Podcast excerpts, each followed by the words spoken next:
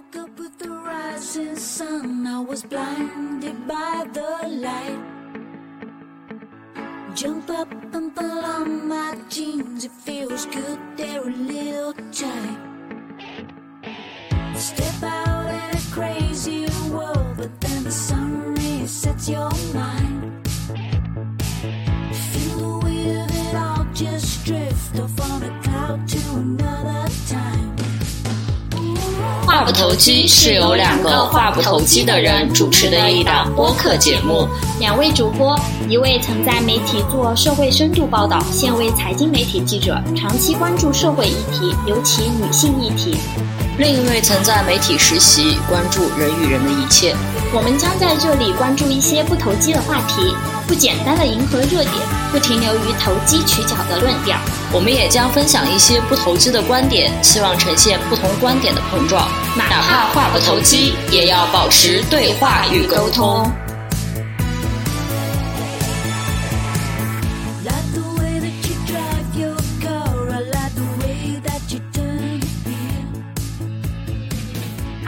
好，欢迎收听本期话不投机，我是主播何妮。大家好，我是欣然。这一期节目其实是一期难得投机，因为话题还是比较轻松嘛。然后，因为刚好这一期发布的时间应该是在二月了，然后应该也就春节都结束了。上一次我们录开年的视频和总结去年的视频，我们是用读书来给去年做结，然后开启了公历的这个新年的开始嘛。然后春节其实意味着，我觉得对于中国人来说，很多时候可能要往往觉得真正的农历春年过了之后，好像真正的新的一年才真正的开始嘛。我自己其实对这个倒没有特别强烈的感受，我倒是会反而觉得跨到一月一号的那个节点，反而会好像更明显一点点。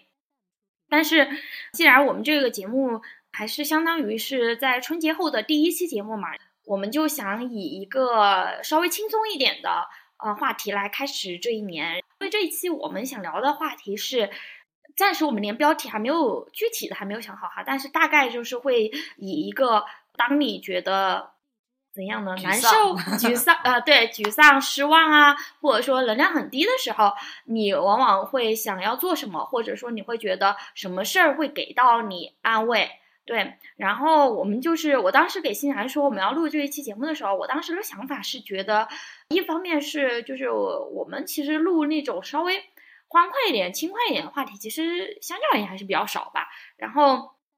我上一次在听博斯在林景这个播客，然后有一个系列吧，叫做愉悦清单，就是他们会请一些嘉宾单聊一下，就是展开讲讲自己一些会让他感到愉悦的小事儿。然后我之所以就是想。模仿一下这种形式来跟欣然录这一期，还有一个原因就是，我觉得新的一年开始之后，肯定还会有非常多个沮丧的时刻，或者说觉得人生不如意的时刻。那这些时刻，或许就是我们可以呃回想起我们今天在录这个节目的时候提到的这些事情，可能他有的事情在以后。并不能像今日一样能给我们安慰了，又或许我们往我们的安慰列表里面又会添加一些新的小事儿。我觉得，但是我觉得这算是一个开年为新一年做的一种心理上的准备吧，就是那种感觉。如果有一天真的觉得非常非常沮丧的时候，或许我和欣然可能不会再点开，哪怕就我们自己不会再听这一期节目，但可能看到 show notes 或者看到标题，或许会回想起当时的一些能够。安慰到我们的这些小事儿，包括或许就是听众里面也会有一些人，可能也可以去试一试，就是我们提到这些小事儿，或者也有可能我们提到小事儿，你也有这种感受，就是他也会给你安慰的话，那我觉得也是一件蛮美妙的一个体验吧。所以这一期我们要聊的，其实就是当你沮丧时，什么小事儿会安慰到你？对。对，就二零二三年我们最后一期节目，当时对于我来说，它是一个总结嘛，读书总结，也是我对那一年的总结。然后我觉得这新二零二四年的第一期，它给我的感觉就是能会带给我一种希望感。然后就是那种希望感，并不是说很激动人心，说我今年一定要做些什么，而是真的是让我会觉得二零二四年好像没有那么可怕。然后我觉得有些事情都是可以过去的。然后。这种希望感，就是我觉得希望感这种东西就是很神奇，它不会让人激动人心，但是它也不会说让人觉得很无望啊，让人很很很很不行。然后我觉得它是一个很好的一个状态。然后这是我当时准备这期播客的时候给我的感觉。对，而且还有一点就是，呃，其实小确幸这种说法是前两年东亚社会比较喜欢提的一个词了嘛。但是我会觉得，就是像像刚刚提到所谓的希望感，其实说实话，其实我们往往也会在一些从很宏观的地方听到一些口号，就是我们要充满希望啦，我们是最有希望的一代，或者说最没有希望的一代。但是我个人的感觉是，作为个体，我是不太会被这种大的口号所感染的。我会觉得那个幸福好像是一种很虚幻的东西，它是与我本人的生活无关的。我觉得大部分人也应该是这样，所以才会有那种，比如说问你幸福吗？就是对对对，就是才会有这种梗出现嘛。我会觉得，但是我们今天在这里聊到的所谓的，包括我都没有用，就是希望能让我们感到幸福也好，或者说感到有希望也好，这我们我我们希望的就是至少能够给我们以安慰。嗯我觉得近两年就是近几年吧，其实一方面是大环境的原因，另一方面我会觉得，其实我个人觉得，我好像从二十六岁以后，其实以前会觉得。二十四岁以后，好像人生就包括包括以前我们也会说什么大学毕业之后，感觉人生就是开始慢慢步入成年，然后你要面临的各种困难也好，人生困境也好，好像都就越来越多了。但是说实话，我现在再回想起来，我就会觉得大学毕业的有很多事情其实都好像还好，但是我很明显能感觉到二十六岁以后，就是你会明显感觉到。有太多的你在象牙塔里面就是想象不到，就是会发生的事情，然后以及你所面临的那种困境，以及我觉得很多困境甚至不是那种就是有很强的冲击，就是让你觉得天呐，就是你遭遇了什么巨大的挫折或困难那种，而是给你一种就是你会觉得一种真实的虚妄感。我以前就是跨年会情绪很充沛的哭。一个很大的差别就是在于，就是我我近两年其实不怎么哭了，其实并不是因为我变乐观了，而是因为就是我我在微博里面其实也有提到过，就是我我有时候在那种跨年的时候，我会有一种恍惚感，以及我会有一种就是我会觉得我好像之前也提到过吧，我逐渐成为了一个不太喜欢让跨年作为一个分界点的一个人，就是我会觉得我有我自己定义年限的一个。标准一个量尺，但是我我记得特别深刻，就是我今年跨年那会儿，就是快要临近就是年关那会儿，我当时特别特别沮丧。一方面是因为每一次过年其实都在冬天嘛，我本身就很讨厌冬天，然后以及我会觉得冬天整个人就是非常非常的沉重，非常非常的笨拙，就是让我会觉得根本就并不是一个要去迎接新一年和新希望的状态，所以我很不理解，就是我很不理解为什么新年要安排在冬天。但是另一方面，就是当时发了一条微博嘛，然后我就说，是我二零二三年十二月二十七号发的。其实我整体就包括就连我发这条微博的时候，我心情其实没有特别大的各种波折。但是我当时就发了一条微博说，我说一到冬天，尤其是越临近年末，越觉得这一年的所有疲惫都席卷而来，并不是指具体的工作量或者纷繁的事情。而是一种突然觉得一切都令人厌恶的恍惚感。我站在已经快要结束的一年和即将开始的一年之间，并不想退后，也不想向前，甚至也不想停在当下。我不知道该把自己放在什么位置，我只觉得厌恶，厌恶必须继续的人生，厌恶塞满我人生的一切，也厌恶人生的空白。更准确的说，我甚至憎恨憎恨我身上的一切，也憎恨身边人的一切。我憎恨所有人类，憎恨被滥用的语言和表情包，憎恨被糟蹋的文字和故事，憎恨每个人，包括我自己喋喋不休，也憎恨每个人，包括我自己欲望泛滥，憎恨加油，也憎恨松弛，一切的一切。在寒冬来临之前都被我快步踏过，而如今却迫使我反复咀嚼。我没有办法不憎恨冬天，也没有办法不憎恨人类。就是我，我会想象所有人看到这条微博的时候会想啊，你这个还不叫还不叫没有情绪吗？但是我说实话，就是我是以一个非常平静的心态在陈述这一些，因为我其实每一年年到了年末都有非常强烈的这种厌恶感和憎恨感，然后。我今年就是包括我在展开讲讲的主播嘛，然后他包括他也是 GQ 的那个杂志的记者嘛，就是康迪，他当时也发了一条微博，我当时特别有感受，就是他就说他提到的跟我有细节上的差异，但他也就是提到说最后一年就快到年末的时候，很强烈的感觉到就是。呃之前没有就是体会过的各种疲惫也好，或者说就是你会觉得你这一年就是受尽了各种你讨厌的东西，有各种不管是说工作层面的各种对你的反问，以及就是社会层面的各种东西吧，就是让你突然就是在年末会让你觉得厌恶。我自己很能 get 这一点吧，然后包括我这一条微博，就是我其实我内心依然是这样一个想法，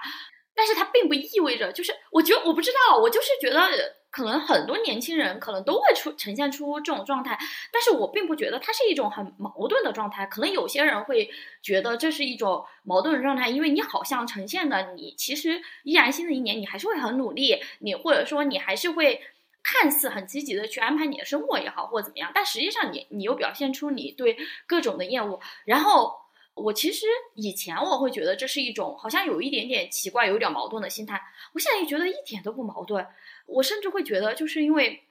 就是年末这种东西，反而才会让你提醒你，你这一年到底。我并不觉得每一年到年末是让你，当然你也会回想起你今年经历了很多开心的事儿啊，或者什么样。但是我会觉得，它有时候就是会起到一种提醒你说，你知道你今年遭受了多少恶心人的事情吗？或者说你知道你到底活在怎样一个世界吗？而且我说实话，我是一个。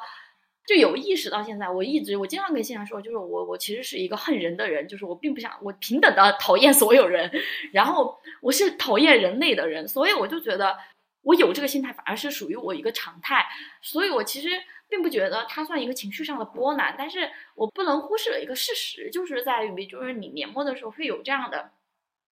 季节性的情绪和这种东西出现嘛，然后我所以我就会觉得说，当这种时候出现的时候。那到底是什么东西让我熬过了这一年，或者说度过了这一年？包括我觉得，对于当代很多年轻人来说，包括对我自己来说也是，就是我我每一年，就是尤其是成年以后的每一年，我真的不会觉得说我希望我新的一年多少真的能办什么大事儿，或者说我今年要怎么怎么样。尤其是我这种也没有什么具体的很大人生，比如说常规的三大件：结婚生子。对吧？就是这种东西我也没有，然后买房就是这些吧。最多人，但就大家传统意义上的这种东西定下来这种大目标，好像我觉得对大部分人来说，一般常规意义上的每新的一年，你你会有一些期盼嘛，就是希望自己健健康康也好，或者说工作上至少有一点点或者怎么样的。但是我好像每一年最最大最大的心愿就是希望下一年能够至少不比上一年糟糕，或者说就是我至少能够继续度过。就是我我我觉得可能多少就是熟悉我的朋友应该都会发现，就是我经常会说的话就是，啊，就是先把这个事儿过去。因为我本身是一个比较急躁的人嘛，说实话，我就会觉得每一年真的很长，尤其是就是最后几个月，我觉得可以省略。就人生如果就是每一年只有短短九个月的话，这个世界就不对不应该是九个月。你只想过夏天？从三月份开始，从三月份开始到九月份结束，它哦，那就只有六个月。哎，是六个月吗？三月到四月，四月到五月，五月到六月，六月到七月，七月到八月，八月到九月，七个哎，六个月，六个月，嗯，六个月。天呐，一年有一半的时间我都不想度过。这样的话，我就感觉不知道我我会成为多么快乐的小女孩。啊，但这就是，所以我就会觉得我我是一个真的很需要就是所谓的小确幸，但我会觉得我们今天要聊的这种小确幸，还跟以前我们就是常规意义上定义的那种小确幸有一定的差别吧，对。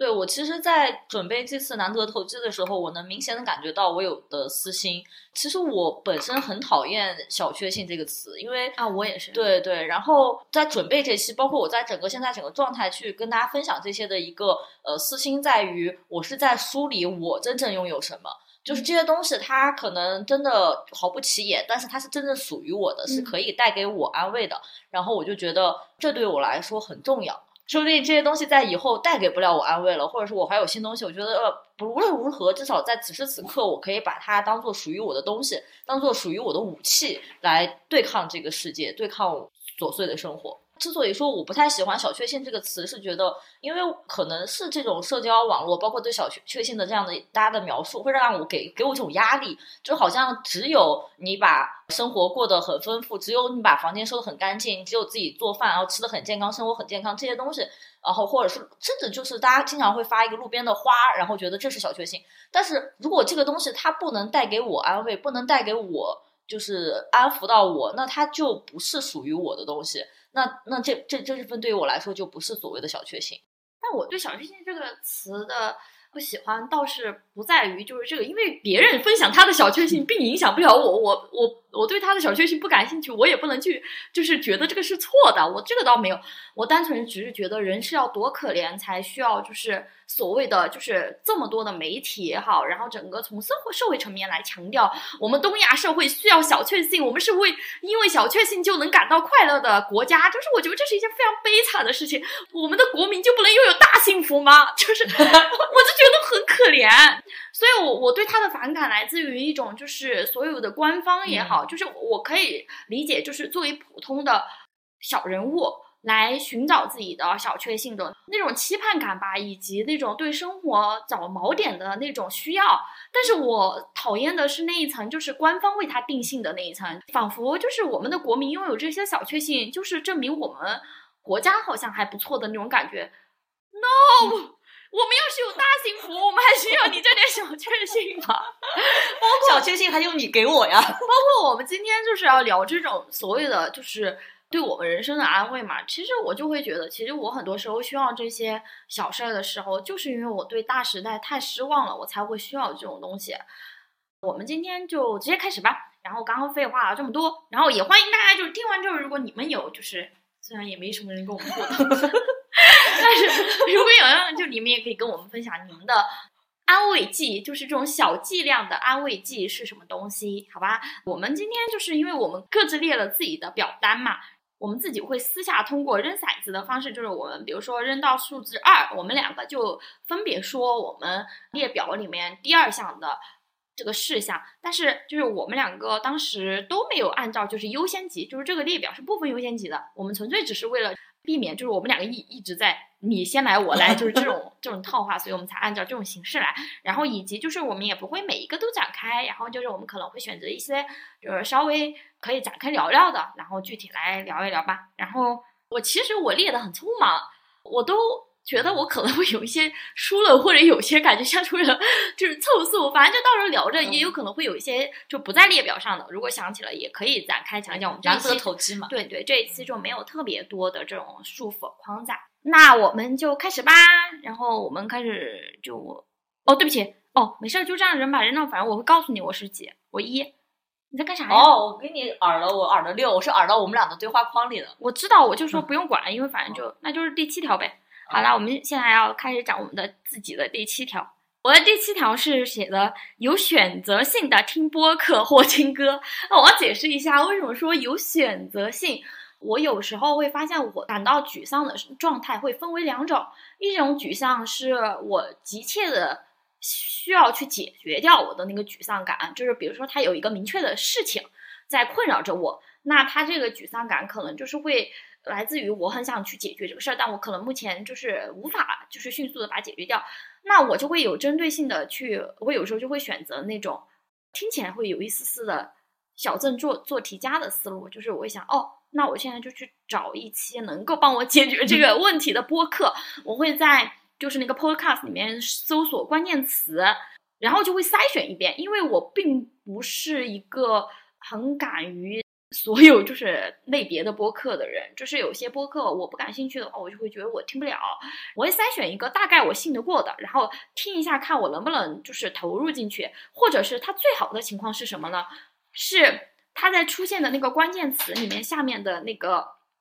播客里面涵盖了我以前关注了的播客。其实大部分时候就会有这样的情况。然后我就会举个例子吧，就是比如说我我失恋的时候，我很清楚的就是知道就是这段关系是不健康的，我也没有过就是比如说想挽回啊或者怎么样的，但是我就是觉得那比如说我情绪肯定会有低落的状态，然后我就会去搜索关键词失恋，然后我就会去听比如说别的就是我以前关注的播客的这些主播聊他们失恋的感受。或者是去聊一些相关的东西吧。又比如说，我可能很急切的需要听到什么结果，但是比如说你中间需要等待，然后我又会搜索一些关键词，或者去有时候也不会采取就是输关键词这样的方法，而是有时候我就会去把所有的播客塞一遍。就是有时候其实是他以前的播客，也有时候就比如说。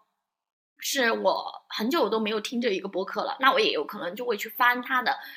然后我关注的播客其实有各种类型的吧，然后也有对谈的，也有聊书的，我其实都会去翻一遍。就是我会发现，就是有的时候它就是能够给你一种，就是有，我觉得跟好像那种文化作品吧，就是都多少有一点相似。其实跟读书也是这样的。包括我去年就二零二三年的时候，就我在我的微博里面也提到嘛，就是去年我听的最多的播客，就是有一段时间就是反复听的播客，就是梦妍的有一期，就是他的那个无人知晓的播客里面的有一期，就是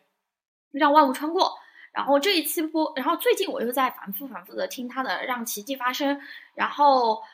呃，我甚至把他的有一些播，我反复去听的播客，甚至用到了我写稿的文章里面做标题。就是你，你可以看出我真的非常非常喜欢，就是他的播客。有的播客是那种，就是我会觉得它属于那种另一种情况。就比如说，我有时候的那个情绪低落是没有具体的事项的，我并不想急于解决具体的问题，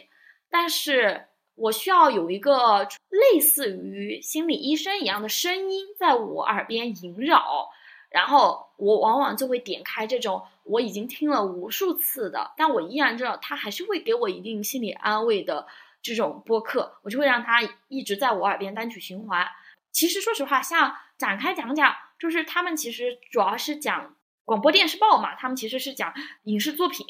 但是我不知道为什么，就是我也会从这种，就是我就也会把它当做一种循环音。就我听到他们聊这些东西的时候，我就会觉得有所安慰。就是我我并不会说是想通过这种播客去解决什么具体的问题，但是对我来说，那种就很像，就你有时候。需要把电视的声音开着，然后你去做别的事儿，但有一个这个声音在，你就是觉得安稳的。但唯一不同的在于，就是我并不是所有的播客都能，就是让我安安静静的，就是让我起到安抚我的作用。我发现我的情绪如果不是非常沮丧，就稍微有一丝丝沮丧的时候，姜思达的播客还能起到一定的作用，就是他们的疗效还不是很一样。然后，但是如果我非常沮丧的话，我听姜思达说话，我就会觉得烦、聒噪。我不是觉得他聒噪，是我发现就是他完全成为了背景音了。哦，就是嗯，因为我我大脑依然会，就它无法阻断我的大脑去沉浸在我的情绪里面，它是成为了一个单纯的背景音。但其实我对安慰剂的需求是，我对那一层背景音的要求是在于，我还是在听你说话的。你是能隔开我现在沉浸的那个，就有点转移注意力的那种感觉。嗯，有一点，但是其实我也没有完全转移出来。毕竟你听的那个东西还是最近相关的，也不是最近相关的，就是他们的节目有一种共同的气质吧。可能那个东西对于我来说是很很重要的，就是我可以在，即便就是我现在脑海里面在想别的事儿，但我依然就是会。去注意、留意你现在在给我讲什么，以及就是你的那个话，哪怕我听了成千上万遍了，我依然觉得你的话对我是有一种安抚的作用的。我觉得那个东西是还蛮神奇的一点。然后包括有选择性的听歌也是，前段时间嘛，也是发了一条微博，很明显，我其实心情好的时候听啥歌都还好，但是我我是一个就是心情不好的时候，我对歌我并不是一个心情不好的时候会。呃，就大家都说什么伤心的人别听慢歌 或什么的，我好像这种也是有变动的吧。我以前是一个伤心的时候，就是会听一些好像更符合你心境的，对，然后就是让你，那你肯定就必然会更难过嘛，因为就是符合你心情，你本来就很沮丧啦。这两年就是很神奇，就是我听的歌，我感觉他们也并不算是说鼓励你。就是你能明显感觉到，我我近两年听，就是如果沮丧的话，我听的那种歌，有多少是有一种，我把它们概括为一类，就破茧成蝶类、涅槃重生类，就是以伍佰的重生 为首选。而且我那天就是发了一条微博嘛，就是我以前我跟很多我这一辈长大的人好像都还有点不一样，我是一个从来不喜欢周杰伦，他从来不是我的什么学生时代记忆，也不是我的青春。我的青春是从张悬开始。我我以前就是读书的时候，我以为我懂得，就是我以为我懂得。陈绮贞懂得张悬，懂他们的歌词，我沉浸在他们营造的那个世界里面，郁郁寡欢，然后沉浸在他们那个世界里面，为我自己的呃学业也好，或者是我刚刚毕业的那种懵懂的心态也好，感到伤春悲秋也好，或者说是什么吧。直到我近两年，我不否认我曾经的那些情绪，但是我会发现，哦，原来。我不曾懂得，就是很明显的一点，就是我会发现我原来不曾懂得张悬的歌词，包括我在就是微博里面写到很多年，其实也有蛮多年。当时大学毕业以后，刚刚工作的时候，有度过了非常非常多很艰难的时刻吧，也有很多个自己很孤独的时刻。那些时刻都是张悬的歌撑着我，然后或者说我拖着他们在走，就是我。也时刻的、经常的能够想起那些歌词，还有包括林宥嘉啦，都是。但林宥嘉我没有这一层感受啊，就是我以前不曾懂的。但是张悬的歌是就有几年就不再怎么听他的歌了，会看那个时候他已经改名了嘛，他已经改名了，然后就会去看他一些在公共场，因为我一直很喜欢张悬的，有一点原因在于他就是其实更多的除了歌手以外，他是一个公共人物嘛，他会去公开场合发表很多他的政治观点也好，或者是对文化界的观观点也好，艺术界的观点也好，人生观点也好。我发现我近两年就突然开始更多的去看他的前几年吧，就开始更多的去看。他讲的话，去看他在公共场合露面的那些 talking，然后今年就很明显的一个感觉，就是从二零二三年开始，很鬼使神差的，突然就发现自己又重新开始听他的歌了，然后你就会发现，哎，你现在喜欢的歌，跟你以前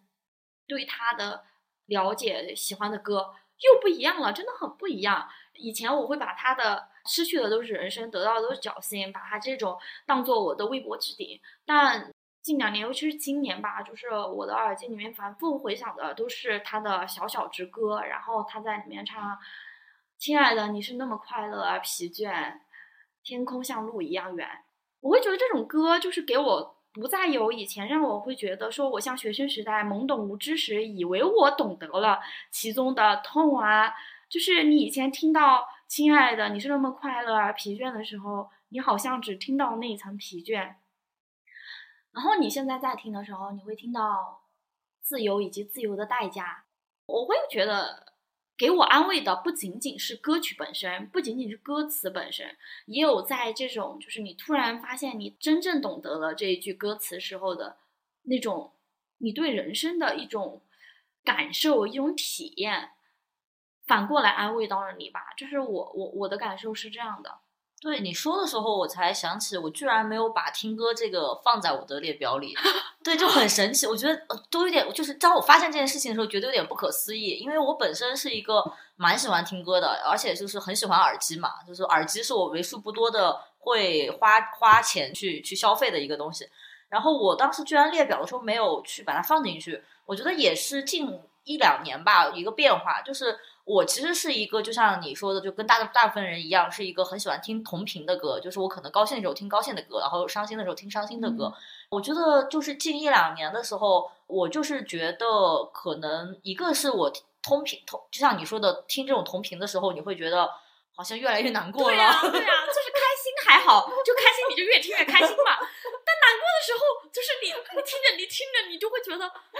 但是确实不太一样，就是我我在听同频的时候，我会因为有人跟我一样难过而得到安慰啊。我以前是这样，对，但是我最近就是没有了。最近没有了之后，但是我有一个尴尬的，就是像你，就是就开始听一些所谓重生类。就是喜欢听重生，但是我现在就是卡在了不听的那个阶段。但 是我我觉得还挺不一样的，就是我所谓定义的这种重生，是我对这种歌赋予了这种重生的概念嘛。其实那歌词本身，或者说歌的本意，可能也并非我意啦。就这个跟读书也一样，就是一千个读者一千个哈姆雷特嘛。然后对，所以。我其实现在除了上下班这种必须听歌的那种作为背景音，然后我难过、小沮丧的时候，反而好像没有去想，反而会去听播客。对，就是希望拿播客去作为一个背景音。但是跟你不一样的点是我完全没有在意他真的在说什么，就是想去听一个声音。因为因为我我我有一点不一样的是，因为我是一个非常就是尤其是近几年吧，就是我是一个非常非常在意我的时间的人，所以我其实大部分时候我都需要把那个，我都希望把那个时间用到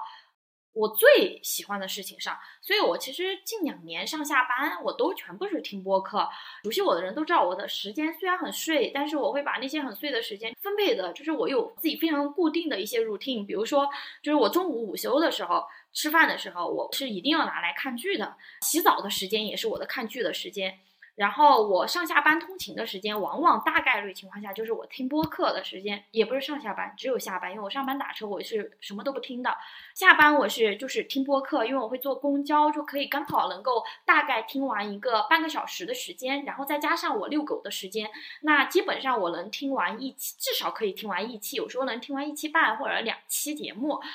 我甚至熟悉我最喜欢的播客的具体是每周几更新预预计，所以我就会把它安排好。我这周一听什么，然后我周二听什么，就我一周五天是都会有东西听，就是我能保证我这一点。然后，因为我除了这些时间以外，其他的时间都是有实实在在的事儿要做的，不管是说我日常生活的做饭也好，运动也好，然后还是说我其他时间，比如说我洗完澡的时候，时间就必然必然要归给我看书的时间了。所以就是你会发现，其实我。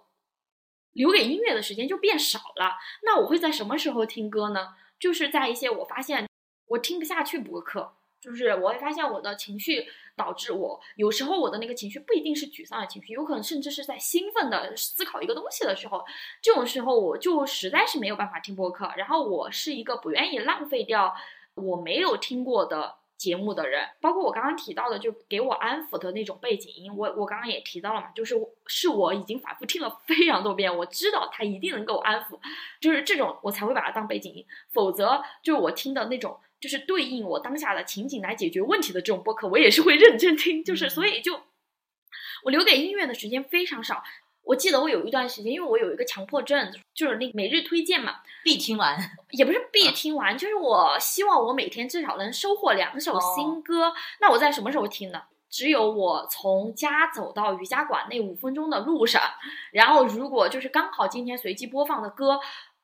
在那个每日每日推荐里面就是属于我喜欢的，它随机播放了，那我会觉得这一天非常的不错，就是我收获了。但有时候你就会发现哦。不适合，就是那我也没有办法了，所以我能很明显的感觉到，我为什么会把就是能够安抚我的里面还是会列上歌呢？是因为你会发现，就是当我情绪已经沮丧到，就是我没有办法按照我的 routine 来，这种实实在在的播客啊这种东西，实在是没有办法干扰我的思绪的时候，这种时候我可能就是需要给自己加一个背景音，纯粹的背景音，这个东西就是我完全能通过。歌词真的能够给我以，不管是说力量也好，还是说一个情绪上的一个托举也好，就我觉得它是对你的大脑就是有一种另外一种安抚吧。我觉得它跟播客还是有一点不一样。嗯，就播客有时候给你的那种安慰，毕竟还是有一种，我我觉得它多少还是更像电视音，跟嗯，就好像跟理性，跟就是你还是需要去听它的那种感觉。嗯，对，有一点那种感觉。对，然后它的安抚是理性的安抚。对，有一点点那种感觉吧。虽然其实我像听梦妍他们的各种也是处于一种哎，但是多少是有一点点，还是有一点点偏呃思维上的这种东西。听歌的话，你会觉得更加的没有负担一点。嗯，对，它纯粹就是你跟歌手本身的这样一个互动也好，一或者跟共，就是感性上的一个共鸣。然后我就该分享我的嘛。对，哈哈。我的第七条是找何妮约饭遛狗出去玩儿，就我在我在写这准准备这期，然后我当时给那个何妮说，我给你剧透剧透一个，然后给他发了一句话，这句话是我说我可喜欢跟何妮出去玩了，有多喜欢呢？只有何妮家的狗狗豆丁能懂我。然后我就跟他说，我家狗只看到了吃饭，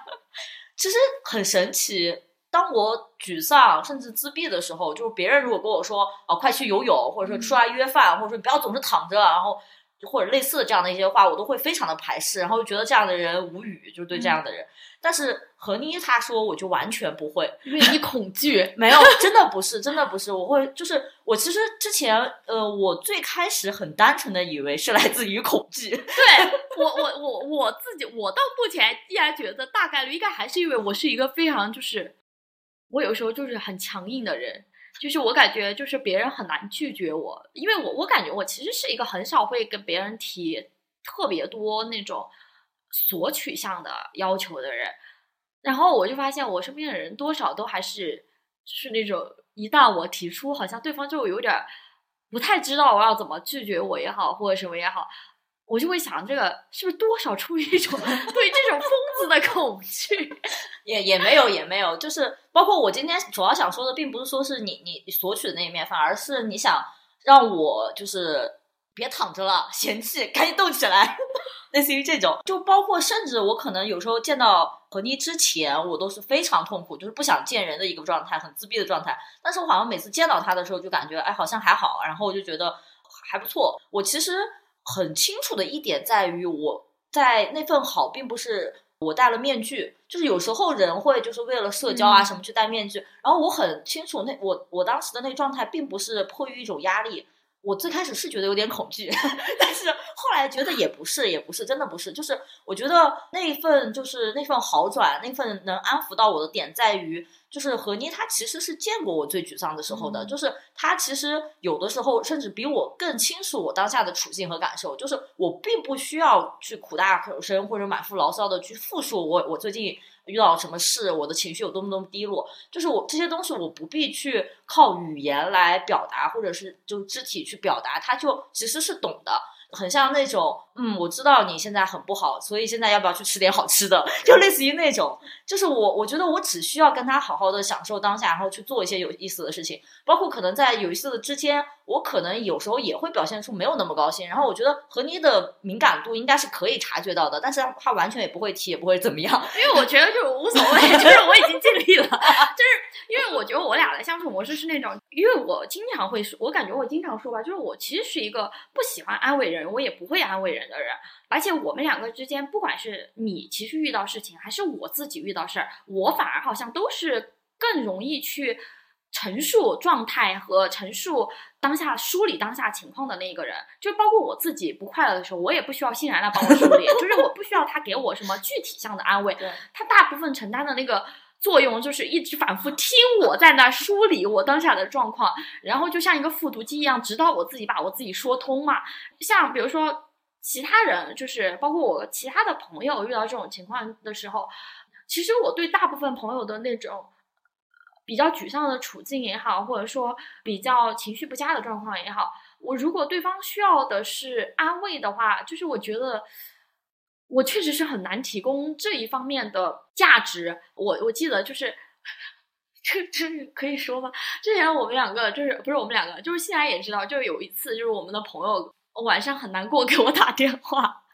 然后抛出了一个问题，就是他当时的那个处境该怎么办，然后我就告诉他。没有办法，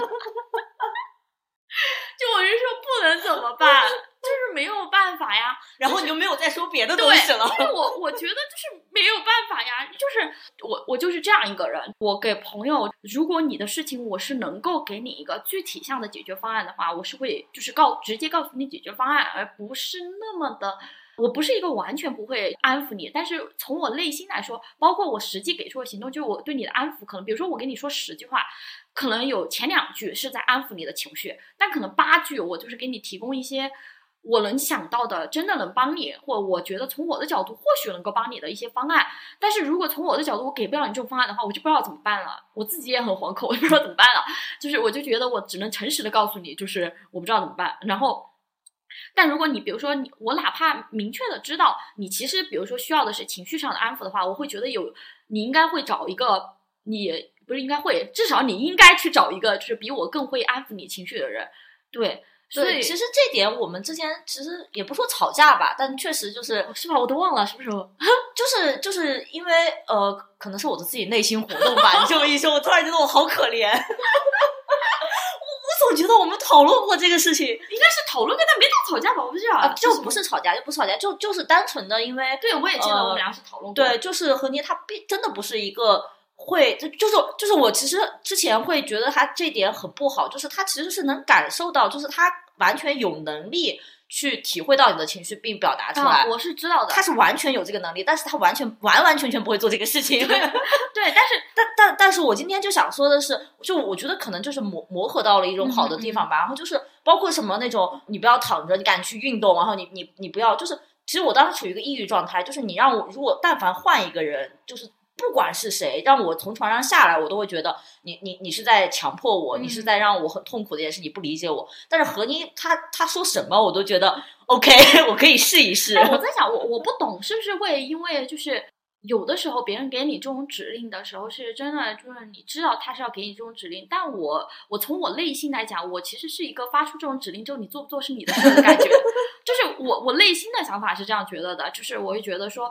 反正我跟你说了哈，然后就是那种。包括其实我有时候我说到这儿，其实我我我们就发散一点聊，就是其实这一点我自己也觉得很神奇的一点，就是我不记得我们两个聊母亲的那一期有没有聊到过，就是我身上有些特质，我我我成年之后我发现我的这些特质其实很像我妈妈给给我身上留下的这种，因为我我妈妈是一个不会给你提供任何情绪价值，但是她只会考虑实用价值本身的人。我我觉得这是一件非常可怕的事情，就是我以前会，呃，我现在其实也这样觉得，因为人都会有需要情绪价值的那一面。你会觉得，如果你只考虑我的实用实用价值，或者说你只考虑帮我解决这个事件本身，就是我的情绪要怎么办呢？但是我好像就是我我我现在也不是完全想清楚了吧，但是我可能因为跟我自己的成长有关，就是我到现在来看的话。一方面不好的影响是因为我确实不太会安慰人，就是哪怕我可能想，我好像也做不太到，就是我不知道怎么自然的安慰人。这句话的意思是说，我其实是一个很会安慰人的人，就是大家可能听起来觉得很奇怪，呃，尤其是跟我接触的朋友，很多朋友你们应该都收到过我的各种。长篇大论的安慰，然后或者说在需要我的实用价值的时候，就是比如说真的去真正的找我需要一些建议的时候，我也会给你非常非常多长篇大论的建议，以及就是我的，但是你会发现，就是他们两个的区别在于，那些安慰是我可以写的非常非常的漂亮，我包括我今年就是新娘过生日的时候。然后我就跟他也在，就是我我给他写，当时给他写了一封信，然后我在那个封信里面就写的，我就说，我其实有很多年都不再去给朋友写很长的东西了，就情绪向的东西，因为我知道我是一个非常擅长于使用文字的人，我不知道是不是大部分会使用文字的人应该都有这种感受吧？如果你们坦诚一点的话，你们应该都知道，你们要在。文字里面注入所谓的感情也好，注入所谓的我懂你也好，我了解你当下的感受，注入一些非常非常多的所谓的安慰的话也好，是对你来说轻而易举，不需要耗费太多的脑力的事情。我以前很擅长这件事情，我也很享受，就是当我发现我对我我长篇大论写下的安慰对别人来说是有效的那个时候，但是稍微长大一点之后，我有点痛恨这种手，我加一个引号的手段吧，因为。我哪怕知道这个东西对于我来说更省力的事情，也有可能是更讨巧的事儿。就是如果我只是给你一些安慰，给你一些很长篇的、看似看似很真诚的安慰，就是你可能你你你确实也会觉得这个东西对。但是说实话，在我越长大之后，我会发现我越来越越难去写这种东西了。不是因为我的手艺生疏了，而是因为我我觉得不自然，我觉得很讨厌，我觉得。我觉得这种漂亮话，有的人可能没有那个技巧，但他可能会说的比我更，且不说真不真诚，他可能会更费力。但那个费力就意味着就是某一种程度上的付出。然后我会发现，就是我就讨厌这种省事儿，就是我会觉得有陷入这种省事儿的状态，我不想写这种东西了。所以近几年吧，就是找我聊很多自己人生上的困境也好。就我觉得这一部分朋友应该都能察觉到，我更习惯于很大程度上去给你理性的分析你当下的状态，以及给你提尽可能的提供一些建议。但是大前提是，其实我并不是一个非常理性的人，对，所以但所以所以其实这个事情对于我来说是更费力的，但这个反而是我真的在为你做事儿的这样一个感觉。对对，我觉得这点也是非常重要的。然后。包括我，呃，就是就是最后说的那个点，也也是我想强调的。还有一点就是，我会时常觉得，就是如果我还有力气找和妮玩儿，还有力气听和妮去讲这些理性的东西，那我觉得我一定是可以从这种沮丧中走出来的。哪怕暂时我只是呃勉强自己去达到一个状态去跟和妮在一起，但是我觉得我是有能力，就是很自然的走出来，达到这个这个状态的。对，因这为因为。其实包括呃我自己也有过很低落的状态，也有过抑郁倾向严重的时候，也知道就是懂得那种你完全就像你要让一个瘸了腿的人站起来的那种感觉吧。但是我感觉我好像就是对自己好像也就是这样逼着自己，就是 所以就是很奇怪，就是人有时候因为我们俩其实一直在说要录一期关于。抑郁也好，关于就是心理疾病的播客，但是我们俩一直都还没有做嘛，但是可能这个可以放到就是之后再来展开聊一聊。然后包括就是欣然刚刚提到的，就遛狗这个事儿，我这个列表里完全没有写遛狗，但是我想讲一下，就是因为我知道他给我剧透了这个嘛，所以我就单独讲一下，就是我觉得很神奇，就是我觉得宠物给我带给带给我感受，你刚刚讲完之后，我发现原来宠物给我的感受很像我给你的感受。就是很多人可能知道，就我养豆丁的时候，是我情绪最不好的时候。那个时候就是多少有一种抱着，就是至少我遛狗的时候得出门吧。而且这个事情听起来也不是那种，就像欣然说的，就是它不是一种，就是让你觉得你做不到，就是强行逼自己在做，而是就是你觉得你至少还可以做到，就是出门去遛狗这样的状态。然后包括就是近几年也是，就我很明显，就是我养狗啊，我觉得就是因为你每天都要去遛它嘛，有时候你肯定当天就是情绪会很糟糕啊，有时候你人生就是会经历那些很烦的事情。但你去做这个遛狗的时候，你其实是没有怎么考虑你到底今天情绪怎么样，因为它就是你，你再不高兴，你有可能其实你遛狗的时候也很烦嘛，就是你也有可能情绪还是很低落，但你就是去把这个事儿做了。长期以往，你再来想，你就会觉得说，那一次很难过的时候，好像我还是坚持着出去遛了狗。那可能如果我那个时间是继续在家里面沉浸，可能再怎么样，应该也会比我出去走一走，就是哪哪怕是牵着狗愤怒，好像也比我待在家里独自愤怒或者说独自难过稍微好那么一点点。对，然后你刚刚聊到就是那个的时候，我就会想到，我说天哪，就是很像我养狗的心情。对，对对对，然后那好吧，继续，我们继续。我是四六加四，十，那再来一遍吧？我没有。十是去绿意很充足的地方，这个是以前我没有这种感觉的。就我其实有很长一段时间是一个跟大自然没有那么的亲近的人，不知道从什么时候开始吧。我突然觉得大自然可以给我好多好多的能量。我很喜欢夏天的一点就在于，到处都是绿的嘛。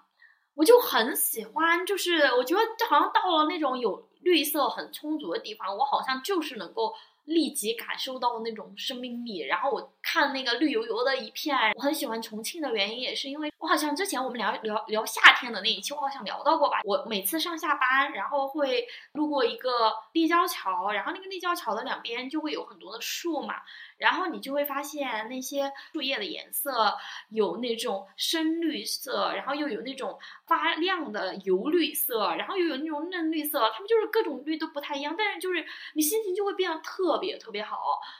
包括我有时候遛狗也是我们小区，就也是就是很很大面积的会有那种绿色嘛，然后植物不一样，它的那个叶子也不一样。我以前是一个就是对树啊什么的我也分不清楚，这是什么树那个什么树，然后我今年我对这个东西突然开始感兴趣了，然后但这个我不知道是不是因为我去年读了那个《万物的签名》那一本书嘛，也包括就是前两年其实读了很多就是这种女性跟植物之间的这种关系的，就是书，不管是明喻暗喻还是说怎么样的，这我记得是谁是，反正是哪一个女性作家当时在。是艾莲娜·费兰费兰特嘛？她就提到，就是说女性之所以能够在更多的使用这种植物的意象，以及就是更喜欢这种植物的意象，能在植物里面感受到能量，是因为在植物的世界里面是一个没有那么强的男权也好，就是它大概意思是这个意思，就是说没有那么强烈的男权色彩，然后植物并不会就是给你一种很强的生育压力，然后给你一种你身为为女女性的那种压力，反而就是你们两个有一种那种同属于大自然的那种。蓬勃的那种力量。然后韩江老师的那个植物妻子，然后包括他之前的那一个素食者里面都用了那个植物的形象嘛，就是这这两本书都还蛮火的，就是这个感受很神奇。就是我从去年开始，就是我发现其实很多外国文学，就是尤其是欧美文学都很喜欢，就是他们的书里面，就是小说里面会写到各种树木、植物的名字，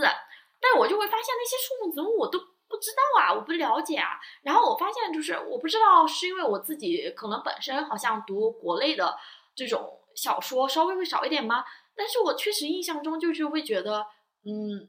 真的非常少有那种能够。大面积的去，就是但凡提到一棵树，或者说提到你，因为包括你读爱丽丝·门罗瑶或者其他人的书，你会发现他们就是简单的讲陈述一个一个人的家庭的外面种植的东西，或者说途经，他们并不会说途经了一片什么，就是途经了一片树木，而是他们就会写的很清楚那是什么树，我就会觉得很神奇，我就会想中国也有很多的植物啊，为什么就是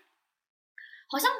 很难在文本里面看到这种东西，然后我从。前两天就开始用那个识别软件，就是识别我小区里面的树，然后很努力的想记住它们的名字嘛。这一点真的就是是我近两年比较大的一个变化。然后我会觉得这种绿意很充足的地方实在是太能给我力量了。然后是可能除了海以外能给我力量的另外的东西。但我讨厌爬山，到现在也很讨厌爬山，就是。呃，不愿意爬山的，我觉得看看平地的树也挺好的，不一定要爬到山上去看书。但是就是，包括就是我以前还不怎么自己种植物嘛，然后我觉得这个东西很麻烦，就它甚至比我不知道为什么，我心理上就总觉得它比养动物还麻烦，就是你老要记得去给它浇水啊什么的。我小时候也很讨厌这个，哪怕我其实是植树节出生的人。我现在当然就越来越庆幸自己是植物姐，我记得应该就是植物姐，我就应该哎，我好神啊！然后我突然好姜思达呀，真的。但是就是我我记得特别深刻，就是我搬到我新家的时候嘛，然后我们家就是有那个前业主留下的很多绿萝，我当时就在跟我妈抱怨，我说我就说天呐，这到处是绿萝，我就说我肯定也要养死。然后我妈就说这个特别特别好养，怎么怎么样的。然后没有想到，也就把他们好好的一直养到现在。而且你就是有时候就是会记得，就是哪怕你心情特别差，你有时候就还是要想到我要去给它浇水。如果你看到这个绿，包括我在办公室就是养了那个发财树嘛，哈，多么美好的寓意是吧？就最开始完全是奔着那个寓意去的。但我没有想到，就是它郁郁葱葱的长了呃快两三年了吧，就是越长越好。然后我我现在看见它，我就每次去给它接水啊，然后换水的时候，我就特别开心。然后今年就是我往家里买了一堆枯枝。然后也是，就是因为其实呃，而且我家不是有假树嘛，其实还，但是我我之前就还是有一点怕养这些嗯花花草草的，很怕把它养坏。然后而且我家其实面积也不是特别大那种，不不想那种满阳台，我阳台已经被猫狗占据了，我就不想那种满阳台都是那种。然后，但是我那天就是在那儿看那个，就刷小红书的时候刷到，就是他们推荐那个龙柳吧。真的就是枯枝，然后我现在就很期待能把它养到枯木逢春的那一天。但就是这种东西，就是能让我发现，就是我的心就是会，它是实实在在的那种小确幸的感觉。它都甚至不是一定要你沮丧的时候你才意识到它能给你能量，而是经常很明显的感觉到，比如说我某一个春天或者夏天下班的路上，你就是坐在车上，突然往窗外一望，就是外面就是。阳光洒在那个绿叶上，然后它是那种油亮油亮的，一片一片的，然后你就是心情就一下就会变好，哪怕你那个时候就且不论你心情差不差吧，你有可能就是觉得这是平平无奇的一天，但你突然一下那一刻，你就觉得，哇，还是可以再多活几个夏天的，就是那种感觉。冬天就不想说了，到处都是这些烂黄烂黄枯叶枝。对我，我当时在你说这个的时候，我又在反省自己，为什么我的列表里面没有大自然？刚刚其实就你最后那个点，其实就是很很打动我，就是我也很喜欢那种，就绿色本身我不是很很打动我，但是就是阳光下的绿色真的太美了，就是就是尤其是那种你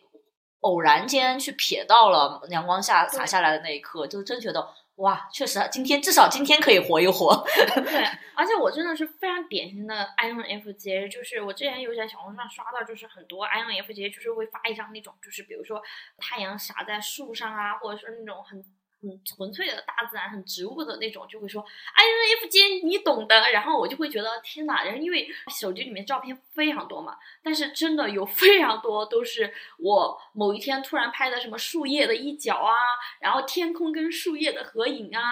特别特别多这样的照片。然后好了，那我们就下一个四五九，你有九吧？你先讲。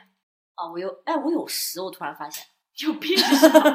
你先讲酒吧，再到十的时候就是哦，我我的酒其实它它是一个没有那么安抚到我，但是是一个好的一个，在我没有办法的一个办法。我写的是发呆和抽离，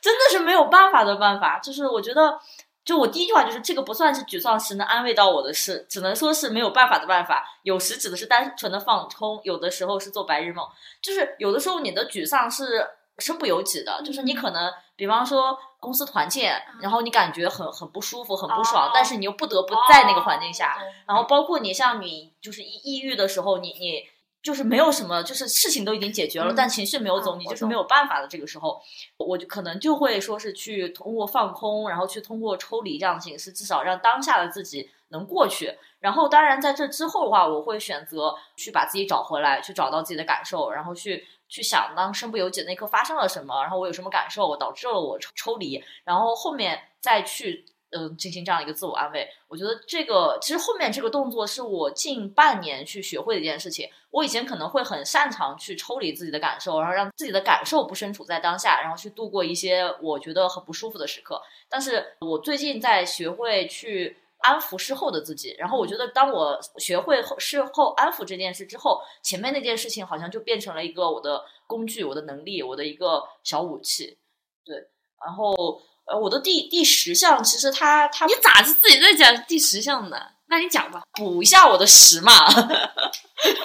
然后我觉得第十个这个，它它也不是我现在能安抚到我的事情。是我最近听到了一个很有意思的事情，就是以前只会听过像写日记会有治愈、安抚这样的力量，然后哦，我第十条写的是写作。但最近就是我听到有一个精神分析的呃老老师，他就曾奇峰，他他分享就说他在教学生的时候是专门有写作课的，然后就会写各种各样的题材，就是恐怖小说呀、广告词啊，就是呃什么都写。然后就是在这个写作的过程中，其实是可以发现很多自己意识不到、就平时不会注意到的一些想法和人格。我就觉得这事儿还蛮神奇的，就是我可能会去尝试，就是以抱着。玩儿和了解自己的心态去去写一些东西，对，嗯，写作这个啊，我很纠结，就是嗯不想多讲吧，但是这个东西对我来说肯定是必然是非常非常非常重要的。我觉得它给我的甚至不是一个小确幸的东西，对我来说就是非常非常重要的一个锚点。然后以及近两年也是，去去年就是真的有太多很重要的，甚至我对写作的认识有了一些新的。理解吧，因为其实或多或少就是这个，我是想放在就是之后我们聊工作那一期，我应该会来聊，因为我毕竟工作本身也是写东西的，然后加上我是一个很喜欢写东西的人，但是纯粹从如果说从文学性的写作来讲的话，就是因为我其实有太多东西可写了，你要说单纯说写作的话，写微博写这种碎片化的东西，这些东西对我的影响我都不说了，这些东西是我的生活的一部分，非常重要的一部分。纯粹说从文学性上的写作来讲的话，这个东西在去年给了我时至今日吧，到现在都给了我非常非常多新的一些思考。然后这个东西确实是一个对我很重要的东西。我我我有点无法把它定义为到底是说安抚我也好，还是怎么样的。它肯定有这样的能量在，但是要聊文学性的写作的话，真的有太多东西。就是还是得之后就是厘清了，我觉得后面还是有机会让你好好聊的。肯定啊，就是聊工作那一期就会聊到，所以就不展开聊了吧。对，然后现在所聊的那种写作是指就是类似于就是说我要记录自己的生活还是什么？就是比如说我我我其实没有想好，因为我之前理解这个事情就是对于安抚来说的话，我可能觉得就是写一些记录一些自己的事情日记啊这样的形式。但是我那天听到的其实它是。给你一个题材，就说比方让你现在写一个恐怖小说，然后你可能就会写出一些你自己都想象不到的东西。因为因为这个题材你没有想过，然后你去写它的过程中，其实是可以看到很多就是出乎你意识层面意料的东西。我觉得这个过程听起来就很有意思。对哦，看来你是确实不是小镇做题家出来的人，就是我们小镇做题家听到这种只会觉得啊，命题作文，再见。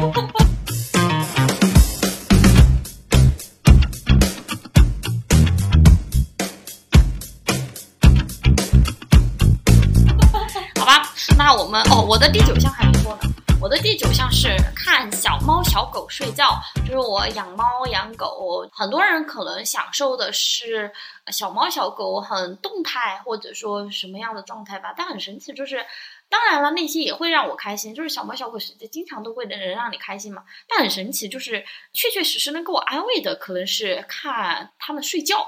这一点是我最近才发现的，就是我觉得很神奇。我在那清理我手机里的照片的时候，我发现我大部分时候拍他们都会拍他们睡觉。有很多人会拍，比如说我当然也会拍一些，比如说他的动态，就是他自己在做什么搞笑的动作也好，那种照片也有很多。但是大部分都是他睡觉的时候。我我再回想起，可能就是会觉得我很羡慕那种让你看起来很舒服，然后他真的是睡得很开心，然后你也不觉得他很丑陋的状态。我 说一个有一点点对比的东西，就是。你也会跟男人睡觉，男人也可以睡得很香。但男人睡得很香的时候，你会觉得他很讨厌；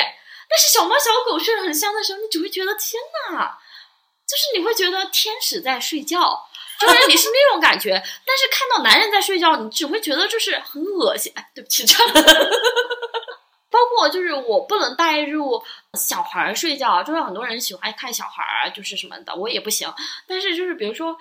他的那种状态听起来好像是会很像接近于小孩的那种婴孩的状态嘛？比如说，呃，小猫就是需要跟你一起睡，它就在你的臂膀里面就是躺着，然后它小小的，然后蜷蜷缩成一团，然后眼睛那样闭着，然后呼噜呼噜，然后有时候也不呼噜呼噜，反正就是那样睡了。我有时候就会觉得那个状态，一方面是我觉得这种状态我很羡慕，我觉得小猫小狗的睡眠状态是那种让。大部分人类应该都会羡慕吧，就是觉得肯定是无忧无虑的在睡觉。然后另一方面是，总觉得他们的睡相就是哪怕他们的睡相很不修边幅，你依然会觉得很可爱。就猫还好一点，就狗有时候睡觉就是那种四里八叉的，然后那样就是呃舌头有时候也掉在外面。就是如果是一个人的话，你就会觉得他像那种老年痴呆，就是对老年痴呆吧，就像一种。说痴呆对痴呆的人好，就是他像就是不体面就不好看。那小狗这样你就不觉得它怎么样？我就很神奇，就是你看到他们那样的时候，你就会觉得很幸福，会有一种这个世界上还是有动物能够好好睡觉的，能够好好的享受它自己那种休息的时刻的，你就会觉得这个东西莫名就会给你一种安抚，对。我的下一个是五，下一个是六十一哦，那就只有我这个了。我这个是本来我想放在最后说的，就是哎，那我们就放到最后说。好，那下一个三二五好哦，我第五个写的就是写日记，就是我之前我一直有写年纪的习惯，然后很小的时候写过日记，之后就再也没有写过。然后前段时间我因为是开始做心理咨询，就又又开始了。当然，这并不是我心理咨询的一个任务，只是我自自发的一个行为。就经常会记录说那五十分钟我的感受和一些想法，然后把它提前的梳理出来。然后其实这个应该放在我那个心理咨询那条之后。然后因为它其实它是心理咨询安抚我的一个延伸，一个安慰，就是我从心理咨询中去内化的一个过程。然后包括我觉得和你一直说它它的那种文字的那种运用。就是会让我羡慕的一个点在于，能被文字诉说出来的情绪也好、感受也好、事情也好，它会起到一个安抚的作用。然后这点其实我一直都不是那么的擅长。然后但是写日记的这个过程其实是有有这个锻炼，或者说有有这样的一个实践的一个过程。我这个很小，然后但是我这是我最常使用的方式，其实就是哎，其实其他也挺常使用，但这个很神奇，就是我觉得大部分人应该都有过类似的吧，就是我我写的是往购物车里面加一堆看上去很美好的小东西，或者很贵但真的很想买的东西，这些就是我举个小的例子吧，就是看上去很美好的小东西，这种就是往往价格也不是很贵的这种小东西。我现在就现在立即打开我的购物车，告诉大家，比如说我最近就是不高兴的时候，或者是觉得很烦的时候，我就会，我是那种会设定这种很贵但确实很想买的和小小的东西，我会把它分为就是对我的小奖励和大奖励，就是先把这个不高兴的时间度过了，或许你就可以用一个小奖励买给自己，或者就是实在不高兴的话，你就买吧。但是大的就大的很贵的，但是真的很想买的东西，我就会把这个事情放在一个对我来说，要么就是比较重要的事情啊，或者说。我确实觉得这段时间很艰难，我等它真的度过了，我才会买。所以，与其说是他们实际给了我一种安慰，不如说是这种期盼，就是你会盼着说没事没事，等你过了你可以买这种东西。有时候其实到了那个时候，你也就不买了。我以前是一个就是购物欲很强的人的时候，我是不太会往就是有这种过程的。但最近几年开始有一定下意识的在管控自己的消费欲望的时候，然后你就会发现就是多了这种动作，就是往那个购物车里面丢，但是不一定会买。但是就就这个过程就本身就让我觉得哎还挺神奇的，确实就是会带给我一些安慰感吧。然后比如说我最近最近啊，就是我来举一些小例子。小却 有一点想买的东西，就是比如说小戒指、小首饰，然后还有瑜伽袜，就是这种小袜子，但就是长得很乖的这种小袜子，然后。而且很神奇，就是我可以给你看一下我的袜子有多么多双，就是我会 把它放在这个购物车里面，但我就不一定就是每一双都买，但是我就是收藏那个小袜子的时候，我就会很开心。然后你看，就还有这种小植物，就是我也不会买，其实这种我甚至都知道，就算我可能放在那儿，我可能最后也不买，但是我当时就是很想把它放进我的购物车，然后给自己一种感觉，就是你以后会买的，然后最后也没买嘛，然后。也有一些是买过的，比如说我前段时间给自己买了可爱的家里面的那个收纳小零食的毛茸茸的那个小精灵一样的那种收纳嗯小零食的箱子，哎，不是箱子，盒，不知道该怎么形容它，反正就是这种，反正就是这种小东西。然后又包括就是我买了那个张悬的月历，类似于这些东西嘛，就是这种属于小的。贵但却想买的这个就不用说了，肯定就是什么包啊、鞋啊，然后就这种东西。还有就是呃，书其实是大部分时候我也会选择这样，但这个东西是就是一个常规，它不属于就不在我这个列表里面。我的列表里面还是会有一些，就是最后你会发现，就是我不太真的会去买的。然后就还有什么。笔筒就是这种东西，就我肯定我现在都不需要笔筒了，我还卖笔筒，但我就觉得很可爱，就是给你看，比如说什么猫捉老鼠笔筒，你懂吗？就是，就是，我真没想到你会就就有有说这个，对我就是你，然后你看，比如说什么陶瓷花瓶，就是就是它很可爱，就是我不一定真的会买，但是我把它往我的这个购物车里面就是这样收藏，然后还有一些很莫名其妙的杯子呀，然后什么的。对，这个就是我的一个这个习惯吧。对，我们这期的那个封面可以照你的那个收纳的桶。不要，好吧，然后继续啦，继续啊。我又是六，六就六呗，就全靠你了。一七，好，是不是讲就讲过？讲过了就继续。哎，我们干脆哦，无所谓。二，二，那就直接二 就好。二。哦，我第二个写的是打游戏。就是，其实打游戏这个事情，我还真的有反思过自己。之前在网上大家会讨论说，三十好几的人打游戏是不是玩物丧志？但我感觉真的很多人都打游戏啊，四五十还打的那些人，就是尤其是我们九零后开始吧，